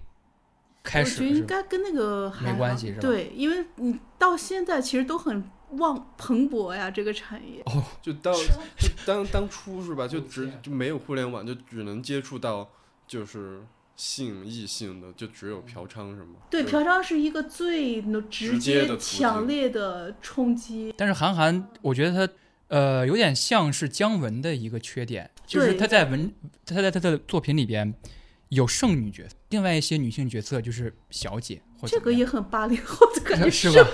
光洁的、 啊，对对对，崇高的，对姜文很喜欢重叠的这姜文种很，喜欢对八零后，我觉得九零前，对九零前所有是不啊是？对，包括徐浩峰也有这种恶 趣味，对，好像是九五后确实在这方面的性别上的这种区分感就没有那么的强，就成了一个一个他现们在阅标读准起来一的个障碍符啊号，对，对他们啊来说是一个写作符号的样子。就如我如果要写社会、写世界的话，好像就是这种风尘女子是一个很好的一个符号。嗯，OK，我觉得我们韩寒这趴嗯，可以隆重的过去了。都聊了三个小时了，由我真韩的是寒，由韩寒可以总结出我们最基本上最后一个问题了，就是刚才卡西说的独唱团这个事儿。嗯，独唱团是韩寒出了一期文学杂志，可以说是文学杂志了。他的对装帧就是一如既往，像他之前的那些文那些书一样牛，皮纸，牛皮纸只有一个名字，然后那个封面上写的是所有的作者和他的题目。卡西应该是才看嘛才看，然 后我当时我就是等着他这出这本呢，出了我就要看。当时几几年？独唱团我搜一下，我是也是刚出是买的，你也是是吧？当刚出就买了，是十五块钱，应该是我记得是上海世博会的时候，一零年，一零对一零年七嗯看现在看里边有谁来着？我记得哦，有很多哎，我给你对，念一当下蔡：时康永有周云鹏、周周云鹏、鹏林兆华、冰萌、咪咪蒙蒙对郝腾的直金康，圣叹，对还有那石个康、欧阳印、欧阳印对对记，对，让印记，独立漫画第一人呀。但是欧阳印记写的是一个小文，对对对，他不是画当的时在漫有画，擦主席嘛，还有擦主席对哦，对，插主席，对，是还有一个是呃那个罗永浩，罗永浩写了对他写秋《秋菊男男的故事》，哦对写他打 官司，对，你印象你现在读来觉得怎么样？独唱团这个杂志有它的价值存在 吗？有还而且他觉得写的不错的是什么？我开始读头两篇，我觉得都挺好的。那个周云鹏的《绿皮火车》，还有罗永浩的那个《秋菊男男的故事秋菊男的故事》这两篇，我觉得我觉当时觉得这杂志可以啊， 立益深了，但但是后边儿然后再看阵容嘛，有什么石康嘛，当时啊，我现在好喜欢石康一，晃晃悠悠是 吧？当时说中国的赛林格，我觉得是哎，你别说，有点那味儿，是吧？这前两篇我觉得很好，但是后边儿就越越来越莫名其妙了。嗯但是但是我看咪蒙还是写挺好的，好是吧疼的好疼的金圣圣叹，叹那个不错，那嗯那个特别好。很好玩的，我觉得。还有一些就是他投稿作者了，对，好有一个诗，几岁的小孩儿，五岁小孩写的的诗，诗，对，写那诗风风在数钱，风在算钱嗯对，我风印在象算特别钱深。说你跟我都没看见过风是长什么样子，但是当我们看见钞票在空中飘扬的时候，你你我都知道风在算钱。那个编辑还说这是近三年最好的现代诗，三十年还近 是三十年那么夸张吗？啾啾老师当时读完失望了吗？嗯这个这个杂志哦，没失望。是觉得对也挺好的。嗯对，印象我深的是哪些啊呢？所有人问所有人，我特别对吧？对我最喜欢就这个这栏目嗯太好了。，对，就是您继续说，从名字到这个本身设置都是神来之笔，我都是感觉嗯神来之笔。他所有人是哪些人啊？就是你随便一个来稿的读者，你都可以问教育部长，问梁文道。嗯对，然后我印象很深的是，有一个人问问黄健翔说。踢足球的时候，如果一个假动作做得很好，那应该夸他，应该说太假了还是太真了？ 然后特认真说，我们通常说这个假动作太逼真了。这这这一个一个光谱是吧？这从假到真的真的还有逼真， 就是他真的是你所有人可以问所有人。对，他还还有一个是有一个新闻学从业的，不是新闻学大学生，然后问那个南方报业的总编辑说：“我现在是学生，我应该怎么准备？最后我要进入报纸，进入报刊。”然后那个报纸那个那个总编辑叫做叫什么来着？江一平，他说说了说了很多有点通俗的话，就是啊，你要有独立思考的人格，你要有有成熟的情商，然后你要有呃等等等等。他说有一点，他说最终你要有的是其实是运气，就是你最靠着的还是运气。我说哇，还挺实在的，就是你不是说那种虚话，你就是有些事儿你也左左右不了，你也决定不我了。还记得里边有什么监狱，对什么你问监狱长，监问监狱长，对你平时一天是干怎么样的？还有人问赵忠祥说：“赵老师，现在去动物园要不要门票？”然后，然后赵忠祥他就是回答了他回答了说，他其实不喜欢动物园，他极少去动物园，他觉得他违背了就是生存的理这念，这个我觉得这个栏目太好玩了，现在看特别好玩。还有一个人是问自己老板的，就来信说他想问自己的老板，说我是一个外企的那个技术工，我每天朝九晚五，我还加班，然后我最近生了一场病，我就是因为我国庆还加班工作，但是这场病。一下子给我花了四千块钱，四千块钱是我三个月的工资，他一个月一千五，他说我跟老板提了好几次涨薪，老板都不了了之。我想问老板，到底什么时候才能重视一下我的劳动？什么时候能给我加班费和涨薪？然后老板回复说，加工资的事情要随着公司的发展逐步来的，就这么一句。 我觉得太帅了，就是太就是所有人都被戳破了，对对呈现在所有人自己啊至下少都暂时平等了一下下。对对对。对，我觉得以后再也没有出现过这样的感觉了。还有人问上海市交通局说红绿灯多少钱一个？ 我还就 这个，齐小鱼问刘丽：“你到底什么娶我？”然后刘丽答齐小鱼说：“等有钱付首付，娶你是肯定的，你已经是我的人了。我这个人是怎么样，你也知道。以后两个人的事情自己解决，不要问杂志。对，不要问杂志。我觉得写太好了，就是”这太好。还还有这个不错的聪问资深娱乐记者啊天后王菲复出，我觉得这女人挺有个性的。这句话，就是你觉得复出对她和李亚鹏的夫妻关系会有什么影响？ 就是这人，实在是实在是太好了。太会问了。而且有有这个栏目之后，因为我当时读萌芽嘛，萌芽上就列了一个新栏目，模仿一个新栏目叫“所有人问韩寒”， 就是等于说韩寒在那儿列了个专栏，然后呃答读者问嘛。我现在还记得一个问答，有一个读者问韩寒说：“你如何看待最近说你江郎才尽了？”嗯，他说，隔一段时间就会有韩寒江郎才尽的这个说法被提出来，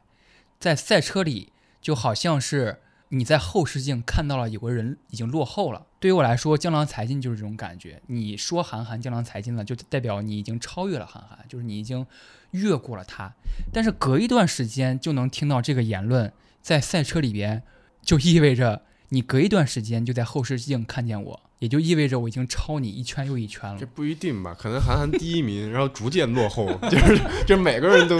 对慢慢每个人都要每个人看到都他一次。但是我觉得他回答还挺这个蛮有意思的。对，我觉得挺喜啊欢这个回答的。 有点像禅宗那种感觉。 刚才猪字字珠玑的是吧？ 还有一个是那个电影上映了，当时还是范冰冰还是什么主演的，我已经忘记那个电影是什么了。当时就是刁难韩寒，现场记者就刁难说，说韩寒如何看南周北犯，就南嗯周迅北范冰冰。讨论情商的时候到了，讨论情商时候，范冰冰就在场。然后韩寒说：“南州北饭意思就是南方报业应该成为北方报业的典范。”我觉得这这小太聪厉害了小聪明仙人，小聪明先生点子王。点子王，它里边有一个很印象很深的是，当时要韩寒要树立行业典范嘛，就是签字签字签千元吧，对签字千元，就五百还是多少钱？对，这个当时我也挺震撼的，我说韩寒就是你言出必行，这人言行行合一 这嘛，人行能处，真的。所以我想知道，啾啾老师其实是有朋友啊，嗯当时做这杂志有点关系，呃，对我一个朋友，他他是从那个英在英国留学，后来是去了上海，然后给独唱团做的整个的设计，嗯 哦，但是就这一期啊，啊， 就是这一期。但是那个朋友后面其实他的路线一直跟贵文学圈还是有绑定的。哦他后来去万的那个憨憨那个一万个对，万安的 app 也是有个有他的参与，嗯然后再后来他去了豆瓣， 做 那个豆瓣阅读最早一版就是他做的啊啊、就豆瓣最早是一个鸟嘛，小鸟小鸟背后其实那个文字，我不知道你们有没有注意过，就嗯那那个有一段话是追忆似水年华 的这个太太太厉害了，突然嗯， 然后在再后来，他从豆瓣离职去创业做有一个叫 Mono 的，我哦，no 他呀！ 当时我最喜欢看的就是猫弄和豆瓣时 间，豆豆瓣一刻，那当时他是那个在装帧上有那种精简的感觉，是吧？应该对应该一个也很精简，对对，他就喜欢这种，韩寒是喜欢的， 是吧？我朋友喜欢，啊，你不朋知友道喜韩寒喜不喜欢，应该也喜欢应。该也喜欢，对，你知道那个大兵，他开始也是在那个韩寒那个一个个上面，知道对，放过放过放一过大边兵的对，一个不知道现在还有知道的不知道了，就是一个是怎么个一个法儿呢？就是一个就够。了，是韩寒独唱团做不下去，就是之后就做了一个电子杂志，叫做一个万一个，是他那个 A P P 还是网站，就是每天会推送你一篇文章、一一张图，呃，一段话，对还有一一一个什么的。如果说最是文化是一个产业的话，那韩寒的产业叫做亭林镇，就是 你知道吗？亭林影业亭是林吗？影业是那个他的国，哦，里边写的一个虚拟的小镇，然后它有一个亭林镇镇歌，阿尔法就肯啊，这就就叫做亭林镇镇歌，后来是用在了那个《后会无期》里边，叫做“生是你的老百姓，死是你的小精灵”，就是这个是亭林镇镇歌，听起来像是什么什么会现在那种有点二次元的说唱的那种什 么小小不是精有灵个叫二次元 rapper，不是就是叫小精精灵灵吗？是我吧还就会是唱小他的精灵歌。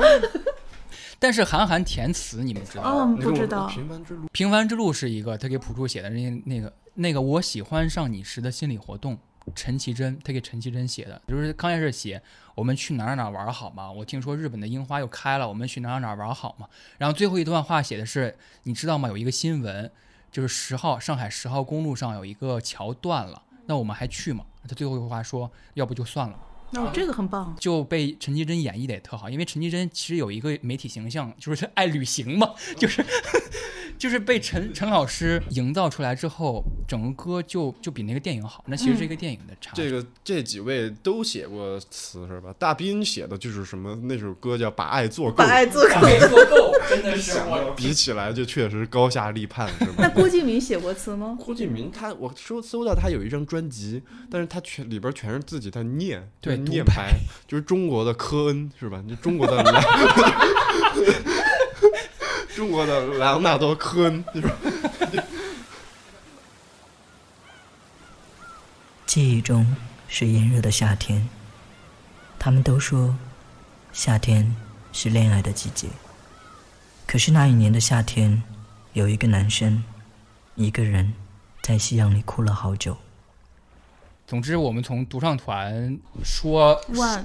万说出来，最后一个问题就是当年那些。文学团体出过的哪些杂志，还有他们做过哪些事儿，可以随便聊，随便。聊了。就是独唱团是一本，然后刚才之前说的那个安妮宝贝儿是大方，大方也是出了一期，然后第一期是直接采访那个村上春树，三天两夜采访，然后李也是那个大方那期做的那个呀，就是那个时台湾的、香港还是台湾的《时报》，呃，也出了那一篇采访嘛。哦它有两个文学文学策划，文学策划，然后大陆的是呃芷安老师，然后香港地区的是马家辉老师，等于说是两两人不同呃选文不同，然后选了不同的但那文本章《时报》就只有这一篇采访，对，那很长然很后长，除了大方，除了这一篇，还有这个黄碧云，嗯，还黄碧有云贾樟柯，黄碧云已经被归到和大 V 一样档次，真的吗？真的。黄碧云今已天经有人给我回的，但黄碧云和大 V 是对他们来说是一样的。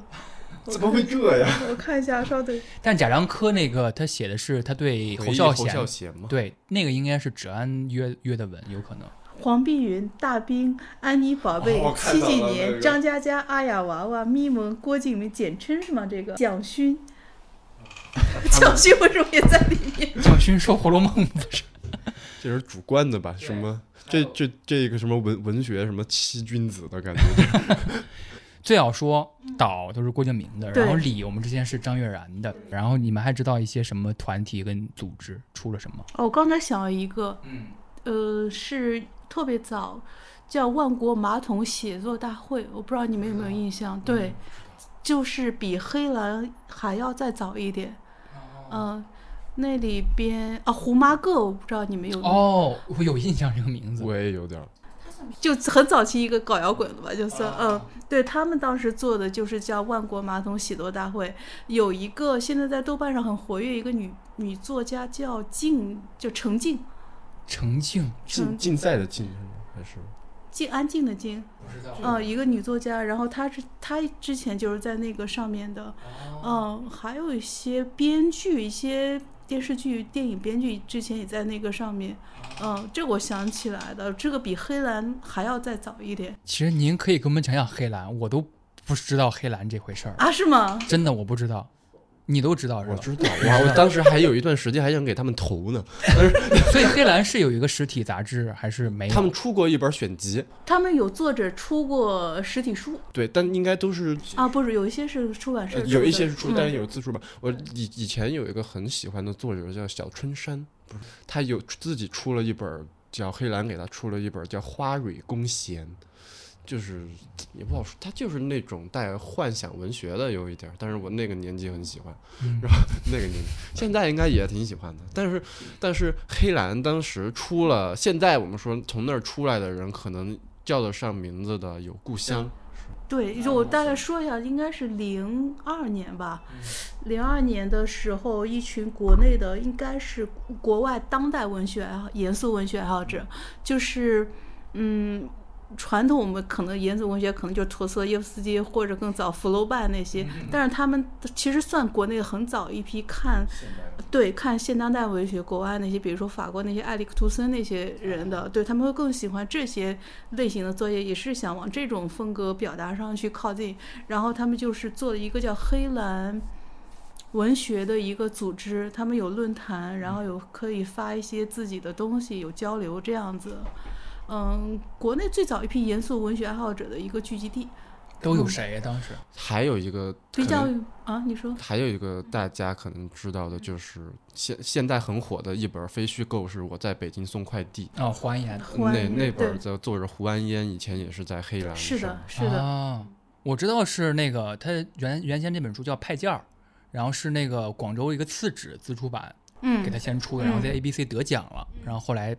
做成书了，选题被读库看中了。哦，读库拿到对，了读库先出了一篇小文，然后后来就他卖也出他也去。在豆瓣上写嘛。对哦他在豆豆瓣上上写过对，他出新书了，胡安烟老师。是的，是的，好对，嗯感觉里边好多人都在豆瓣上。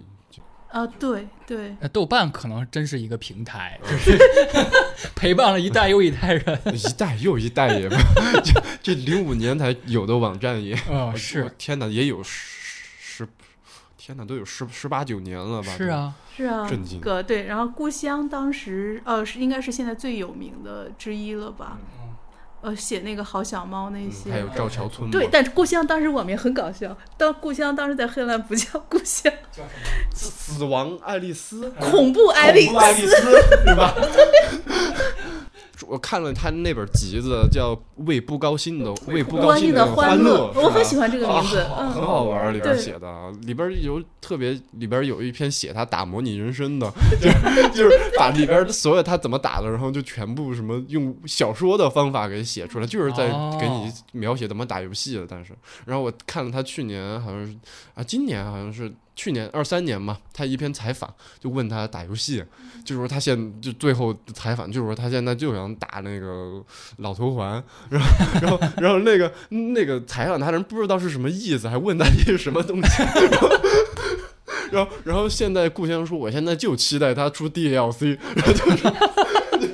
对。但其实故乡我印象里是七零后，里边人绝大部分都是七零后、八零后，就八五前。然后有一个，还有一个比较名，就一个叫小宽的美食家，我不知道你有没有印象。就后来就是做美食做的很那个很出名，也是当时里面的。但是我喜欢的当时几个人都没有成名，有一个叫生铁的，你应该没有看，我比较推荐他的。对他这个人是一个游戏死粉儿，就铁粉儿，他很喜欢服饰，然后就是他写的那个东西非常的冷硬。就是那种风格的，我比较喜欢。对，然后黑兰每年他会搞一个黑兰文学奖，然后有一些我觉得写的比较好人都不知道为什么，可能是一个年代的嗯原因都没出来。对，有叫柴柴的那个写的也蛮有意思的，叫什么睡莲症，应该是。其实刚开刚开始听生铁这名字，我以为是就是寸铁，就是啊腰的那种风哇，格， 哦对他的他的那个英文名我到现在还记得叫什么？ ，Post Boy，哇 是不是很年代？ 后男孩儿， 我我还知道知道那个嗯、那乌青你知道吗？哦，知道知 道，那个诗人嘛，诗人就写口水废废话诗诗的那种嗯嘛。他也写过，在我之之前去过他自己办的一个论坛嘛，一个里边就有一他他自己说，我叫推崇一种叫僵尸写作，我也不知道什么，就那论坛好像是就每就有。几十个人吧，可嗯能就天天在里边发自己写的东西，就没人看，感觉没人看。所以这是这是僵尸，僵尸这叫僵尸。而且然后可能有些时候乌青发一发一发一篇，然后下面就说牛逼， 然后就就这种感觉。就我觉得当时这些论坛会聚集到一些比较怪的他人。最开始榕树下嘛，哦，榕树下我混过呀，你也混过， 你混过。哎，我当时看的是那个，对，是想想提九州，因为我觉得九州它既是一个组织，又是一个杂志，因为有实体杂志嘛，好像当时叫集主神吧，嗯，呃，江南金河在、祁统人，还有什么什么的，后来都是奇展幻安大手子。对，展安，呃金河在是那个我我挺喜欢金河在，啊，我也喜欢，写是那个《西游日记》和《毛悟空传》嗯，就是他写的他写猴哥写日记，然后后来发现整个西游是个骗局，等等等等等。江南就是呃写了九州缥缈录嘛。等于说，他架构了一个架空的大陆，然后还架架空了它的历史，嗯，然后让各个主笔开始往里塞内容，然后写了各个门派流派，什么铁甲依然在什么的， 这口号呃，这我没看过，我也知道这个口号。我也没看过《缥缈录》，但我知道后来是那个呃先出的《九州幻想》，嗯，好像走了一批人，然后江南又主编了一个杂志叫《九州志》，然后他在里边写了一个新的九州世界观的故事，叫《商伯良》，然后后来还有连载其他的，反正就是中国古风奇幻的一个大的团体一个组织，然后他们还出了一个旁支，叫做这个 MOOC，叫做《九州全民幻想》，第一册是写僵尸时代。我记得《九州全民幻想》里面有个作者也是个就很喜欢，但是他还是写一个连载的，就是写有点像《最后生还者》那种故事。哇，然后写的第一篇，我就在等着他第二篇，然后那九州没了。 就没了，对对，全全民幻想就没了。江南也是八零后吧？八零后，我记得是八零后，最开始小学的时候看《龙族》嘛，嗯，那封面上就说你还记得多少什么年少时热血 的梦，我就 我就觉得这他应该也很年轻，我就觉得，但没想到比大兵还大他三写岁的。故事确实是青少年故事，对啊，都是那种但是陆明飞是刚开始，我觉得记忆特深的是他怎么着被同学看不起了，然后突然一艘直升机，不是，飞到就这突然出出来一个什么红头发的女的，对然后突然我他说那是一个天使，那天使目光如刀， 就就就这句话我现在还记得，就其他的倒都不记得了，是吧？像日本漫画，像像日本漫画，像然后后来还有个杂志是那个张恰尔，是南派三叔他们那群人做的一个杂志，张恰尔就是电子吗？还是实体的？有实体的，哦，然后那个张嘉尔是藏语里边超好看的意思，然后他聚集了一帮悬疑的作者，什么蔡骏啊什么的，嗯，但是蔡骏我真看不来，我觉得我也看完，我小时候买过那个《玛格丽特的秘密》，还有什么 还有什么《地狱的十九层》，是不是也是他呀？好像 是就这这人就感觉有点儿，好像有点儿火又不火，对他氛围好像在在着重氛围上，好像他说是什么悬疑什么宗师级别对，是吧，对，但我看也也没就那样是吧？嗯也就那样。我当时不看他的原因就是他当时写一个写一个商场里边不知道怎么突然停电了，然后怎么样遇见一些怪事儿了，然后他就写男女主呃掠过了一一处一处的商户，然后掠过了杰克琼斯，然后然后我当时都已经看郭敬明了，我的口味已经丢了，看不得杰克琼斯了，就是他这这都算奇怪了是吧？还是韩寒写了比较奇怪的 事儿。但是韩寒里边他所有名牌都是山寨。他恶趣味。恶趣味吧，就是它也有点讽刺的远感觉。对， OK，我觉得我们差不多聊聊尽了，最后一个也进入 也没有啊 进入宇宙之心，我准备的时候还觉得这个还得学 呢，这学学无止境。就最后一个问题就是更更抽象一点了，甚至就是我们一起开始说一些假设了。我想说的是，文艺偶像这回事儿还会再有吗？特指一些青年文艺偶像啊，甚至他们路径是否还可以复制？就是写作成名，创办杂志，或者是邀一帮朋友创立一个什么东西，谁 然后还看拍杂电志呀？啊影对，杂志可能本身已经是一个时过境迁的东西了，那其他元素呢？我觉得你说还还能出现青年文艺偶像吗？大兵算青年文艺偶像，大兵还岁中数大了 中他年，不他读了他太把自己说的有点老是吧？他一直就说自己兵叔嘛，兵叔 叔，这不这听起来不像青年啊。青年文艺偶像，班宇这种算吗？算点儿算但他好像没有那种，嗯好像是这种全民大家都知道。他不、抓嘛？嗯，他不抓嘛，对，但他啊就去写这个，当都当这漫长的季节的文学顾问了，对但也没有大家好像说你随便问一个人知不知道谁是班宇，那肯定不知道对吧？是，但是我班宇也是都读过的，你也他是都读过，，对嗯我读了他那个缓步也读了，是吧缓步也读了，但是我不太喜欢缓步。嗯，读了前两本儿，我还是最喜欢东勇。我逍也遥游是冬泳，我也是最喜欢冬泳，因为冬泳里边是他可以说是经典作、成名作，《盘锦豹》都在冬泳里对啊，面。冬泳好像之前火，好像啾啾之前跟我说，好像有一部分原因是因为易烊千玺，是吗？哦，易烊千玺机场看冬泳，对，他就对，PO 了在一张照他在片， ins 上好像 po 了一张自己看冬泳的照 片，然后大大家都好像第二天那个对那个网网那个京东什么就开始开始说易烊千是的玺的什么推 荐，但班宇，我读完三本之后，我觉得，呃，就是在第三本里边有一些命题有点太明显了，他会用一些词，比如说，呃，冰冷的巨兽，或者是天气，这说的这个班宇就像郭敬明了，这就。 对我当时还把冬泳推荐给了我妈看，然后我妈看了说好看，但是说每篇有点差不 多，就这种感觉。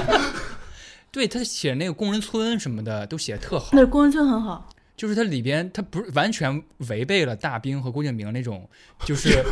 违背大兵和郭敬明郭敬明的那种模式，全读读下来可能读东西不多的感觉。啊，我今天看 B 站有个视频，还有嗯人为了证明大兵的文学质量差，左边放了 班宇哦《工人村》的截图，右边放对大对兵的截图，让你们俩对比看一看。对，信息量获 取是的，密度不一样。嗯，还有谁？嗯，那双雪涛嘛，双雪涛东北三家，还有双雪郑涛郑直，正直，正直我也看了，生吞我看了，但郑直我当时我看郑直，他很多就是我看了他那本《先正》嘛，啊，《先正》你看过吗？我看了第一篇，它里边很多就是特，还有班宇其实也有这个问题，就是说那个就是他们总是说就是很多时候写起来就是这个说，然后你这个逗号，然后是什么句号，然后嗯这个说，然后什么句号，就全是对话嘛，就是全是一个男的就就发现这有个事儿，然后就就是嗯就是插一脚，然后那那又有个事儿，然后那边去就是插一脚，然后就就没了，然后就啊就感我觉有点这种感觉。我非我很喜欢那嗯个班宇、双雪涛和郑智我，不是很喜欢正直，其他的我其他两个我还挺喜欢的。正直嗯我也无感。但是我特别佩服正直的一点就是，他以前不是写这种的，他是写什么网络小说，什么我在时间尽头等你 这种这种，然后然后就一步一步的，然后就开始从大兵变成了严 肃，现在对。就开始，你可能看到他最开始可能就是为了赚钱，嗯可能就是让写，让我我也喜欢这种，我我让我也要写的话，我也先把钱赚够，然后再再写。嗯， 对，但这好像还都算不上偶像，是不是因为没有抛头露面的感觉？嗯，就是文艺偶像，好像真是前前朝的事儿，就是前文艺对时代的事儿。大家都还在看杂志嘛，那时候。嗯，，对，所以现在是不是更可能诞生于抖音？这位老师说的确实是这样的，就是是吗他那个虽然班宇老师的作品、双雪涛老师的作品频繁改编电影电视剧，对，对啊，但是就他们好像刻本意人跟对电影电视就是抛头露面，就是对有点远保持点距离离，保持点距你离。人和作品是分离的，有那种感对对觉对，对嗯。但是郭敬明或韩寒，甚至大兵，都是你的作品和人是等号的。对，嗯说起郭敬明就换成是吧？说明呃，东北三大就是现代文艺复兴的三个作者，嗯，他们嗯、总的来说在嗯写作这件事儿上更认真了，就是对，就是还是回归写作文该干嘛是干嘛嗯就是这种感觉。对对，其实我想提一个，是我刚才突然想到的，嗯，李诞还写过书呢，哦，对我看过我也看过《冷场、散冷场》，还有《宇嗯宙超度指南》嗯但我对是小说，看过你没看过？我没。看过，它是《宇宙超度指南》，有点像《Rick and Morty》，嗯，就是一个人是儿科幻吗？科幻，然后跟一个人，跟一另外一个年龄大一点的人，然后坐着飞船去宇宙间解决各种事儿，然后去超度各种人嘛，死去的外星人什么的。我觉得他是本身就有一个形象，对，然后他去写书，他是先在台前，先在台前，嗯然后再写书，可能成名。就没有写作成名，完全写作成名，然后又对又很嗯，把自己形象立得很起那来的你那说种。这算不算我们审美其实也高了起来，就是苛刻了一点？大家现在看的东西都多了，是吧？就啊不好骗了。有可能是不是不需要这种文学偶像文艺呃偶文艺像偶像了？可能我更需要是一个抖音上的一某一个垂直类领域的偶像这样子。意见领袖这个词都不不聊了，不说 了。对，好像没有什么意见领袖的感觉，只是我在这个领域我是红人，我然后我带带货哈就可以 了。啊，是，嗯，所以最后的这个结束是不是有点悲哀的？知识分享型的对 B 站 UP 主对做长视频知识分享对型这对种，，就比如说偶木像鱼、水星或者那种，是不是也算？他说电影，，啊嗯，嗯，那偶像达到偶像了，相当于偶像不是那种偶像了，偶像是我们吃饭的时候挑一个视频来看，我嗯们，对闲着的时候挑一个抖音来刷。对这说的好，我只不过多占了我注意力几秒而对已，，他没不会法不成为会，偶像那可能粉丝也不会像以前那样那样凝聚力。对，因为好像因为以前是所有的媒体都是在资源都放在这么一个单个的人上，把你打造成一个文符号化的偶像，但好像现在媒体已经公共媒体已经丧失这个力量了。嗯，可能也只能是抖音这种自媒体的聚集地，能够分散型的去创造这些对秋实老师嗯努力做这个什么？新一代的播客偶像。对，好，这我觉得这这到这儿可以了，就 再说就再太说就臊皮了。 不说了。好，今天我们完成了一个就是大兵小蓝书收山式的 一期节目，是吧们？再见了，所有的文学偶像。 所有的文艺偶像，非常感谢二位今天能跟我聊三个多小时，四个小时四个四小个了，时小时的节目，非常感谢我们。还真的把文学文艺偶像这回事儿聊明白了，也没 没聊明白也， 这真敢说 呀。感谢感谢各位，然后非常开心能够跟二位聊，然后可能我们还还有很多没说到的点，然后期待生老大虾， 还有我很喜欢的大兵笑话，我都没说 呢。你说一可个，以你可以做做一一个个为结尾尾吧。这个就是毛姆嘛，毛姆他有一篇就是写自我介绍，就是不是毛姆也头衔也很多嘛，他是一个什么一个什么一个什么，呃毛姆英国人，他们就说这是因兵过境，我喜欢这个笑话。因兵过境， 还有美国大兵就是兵美式嘛，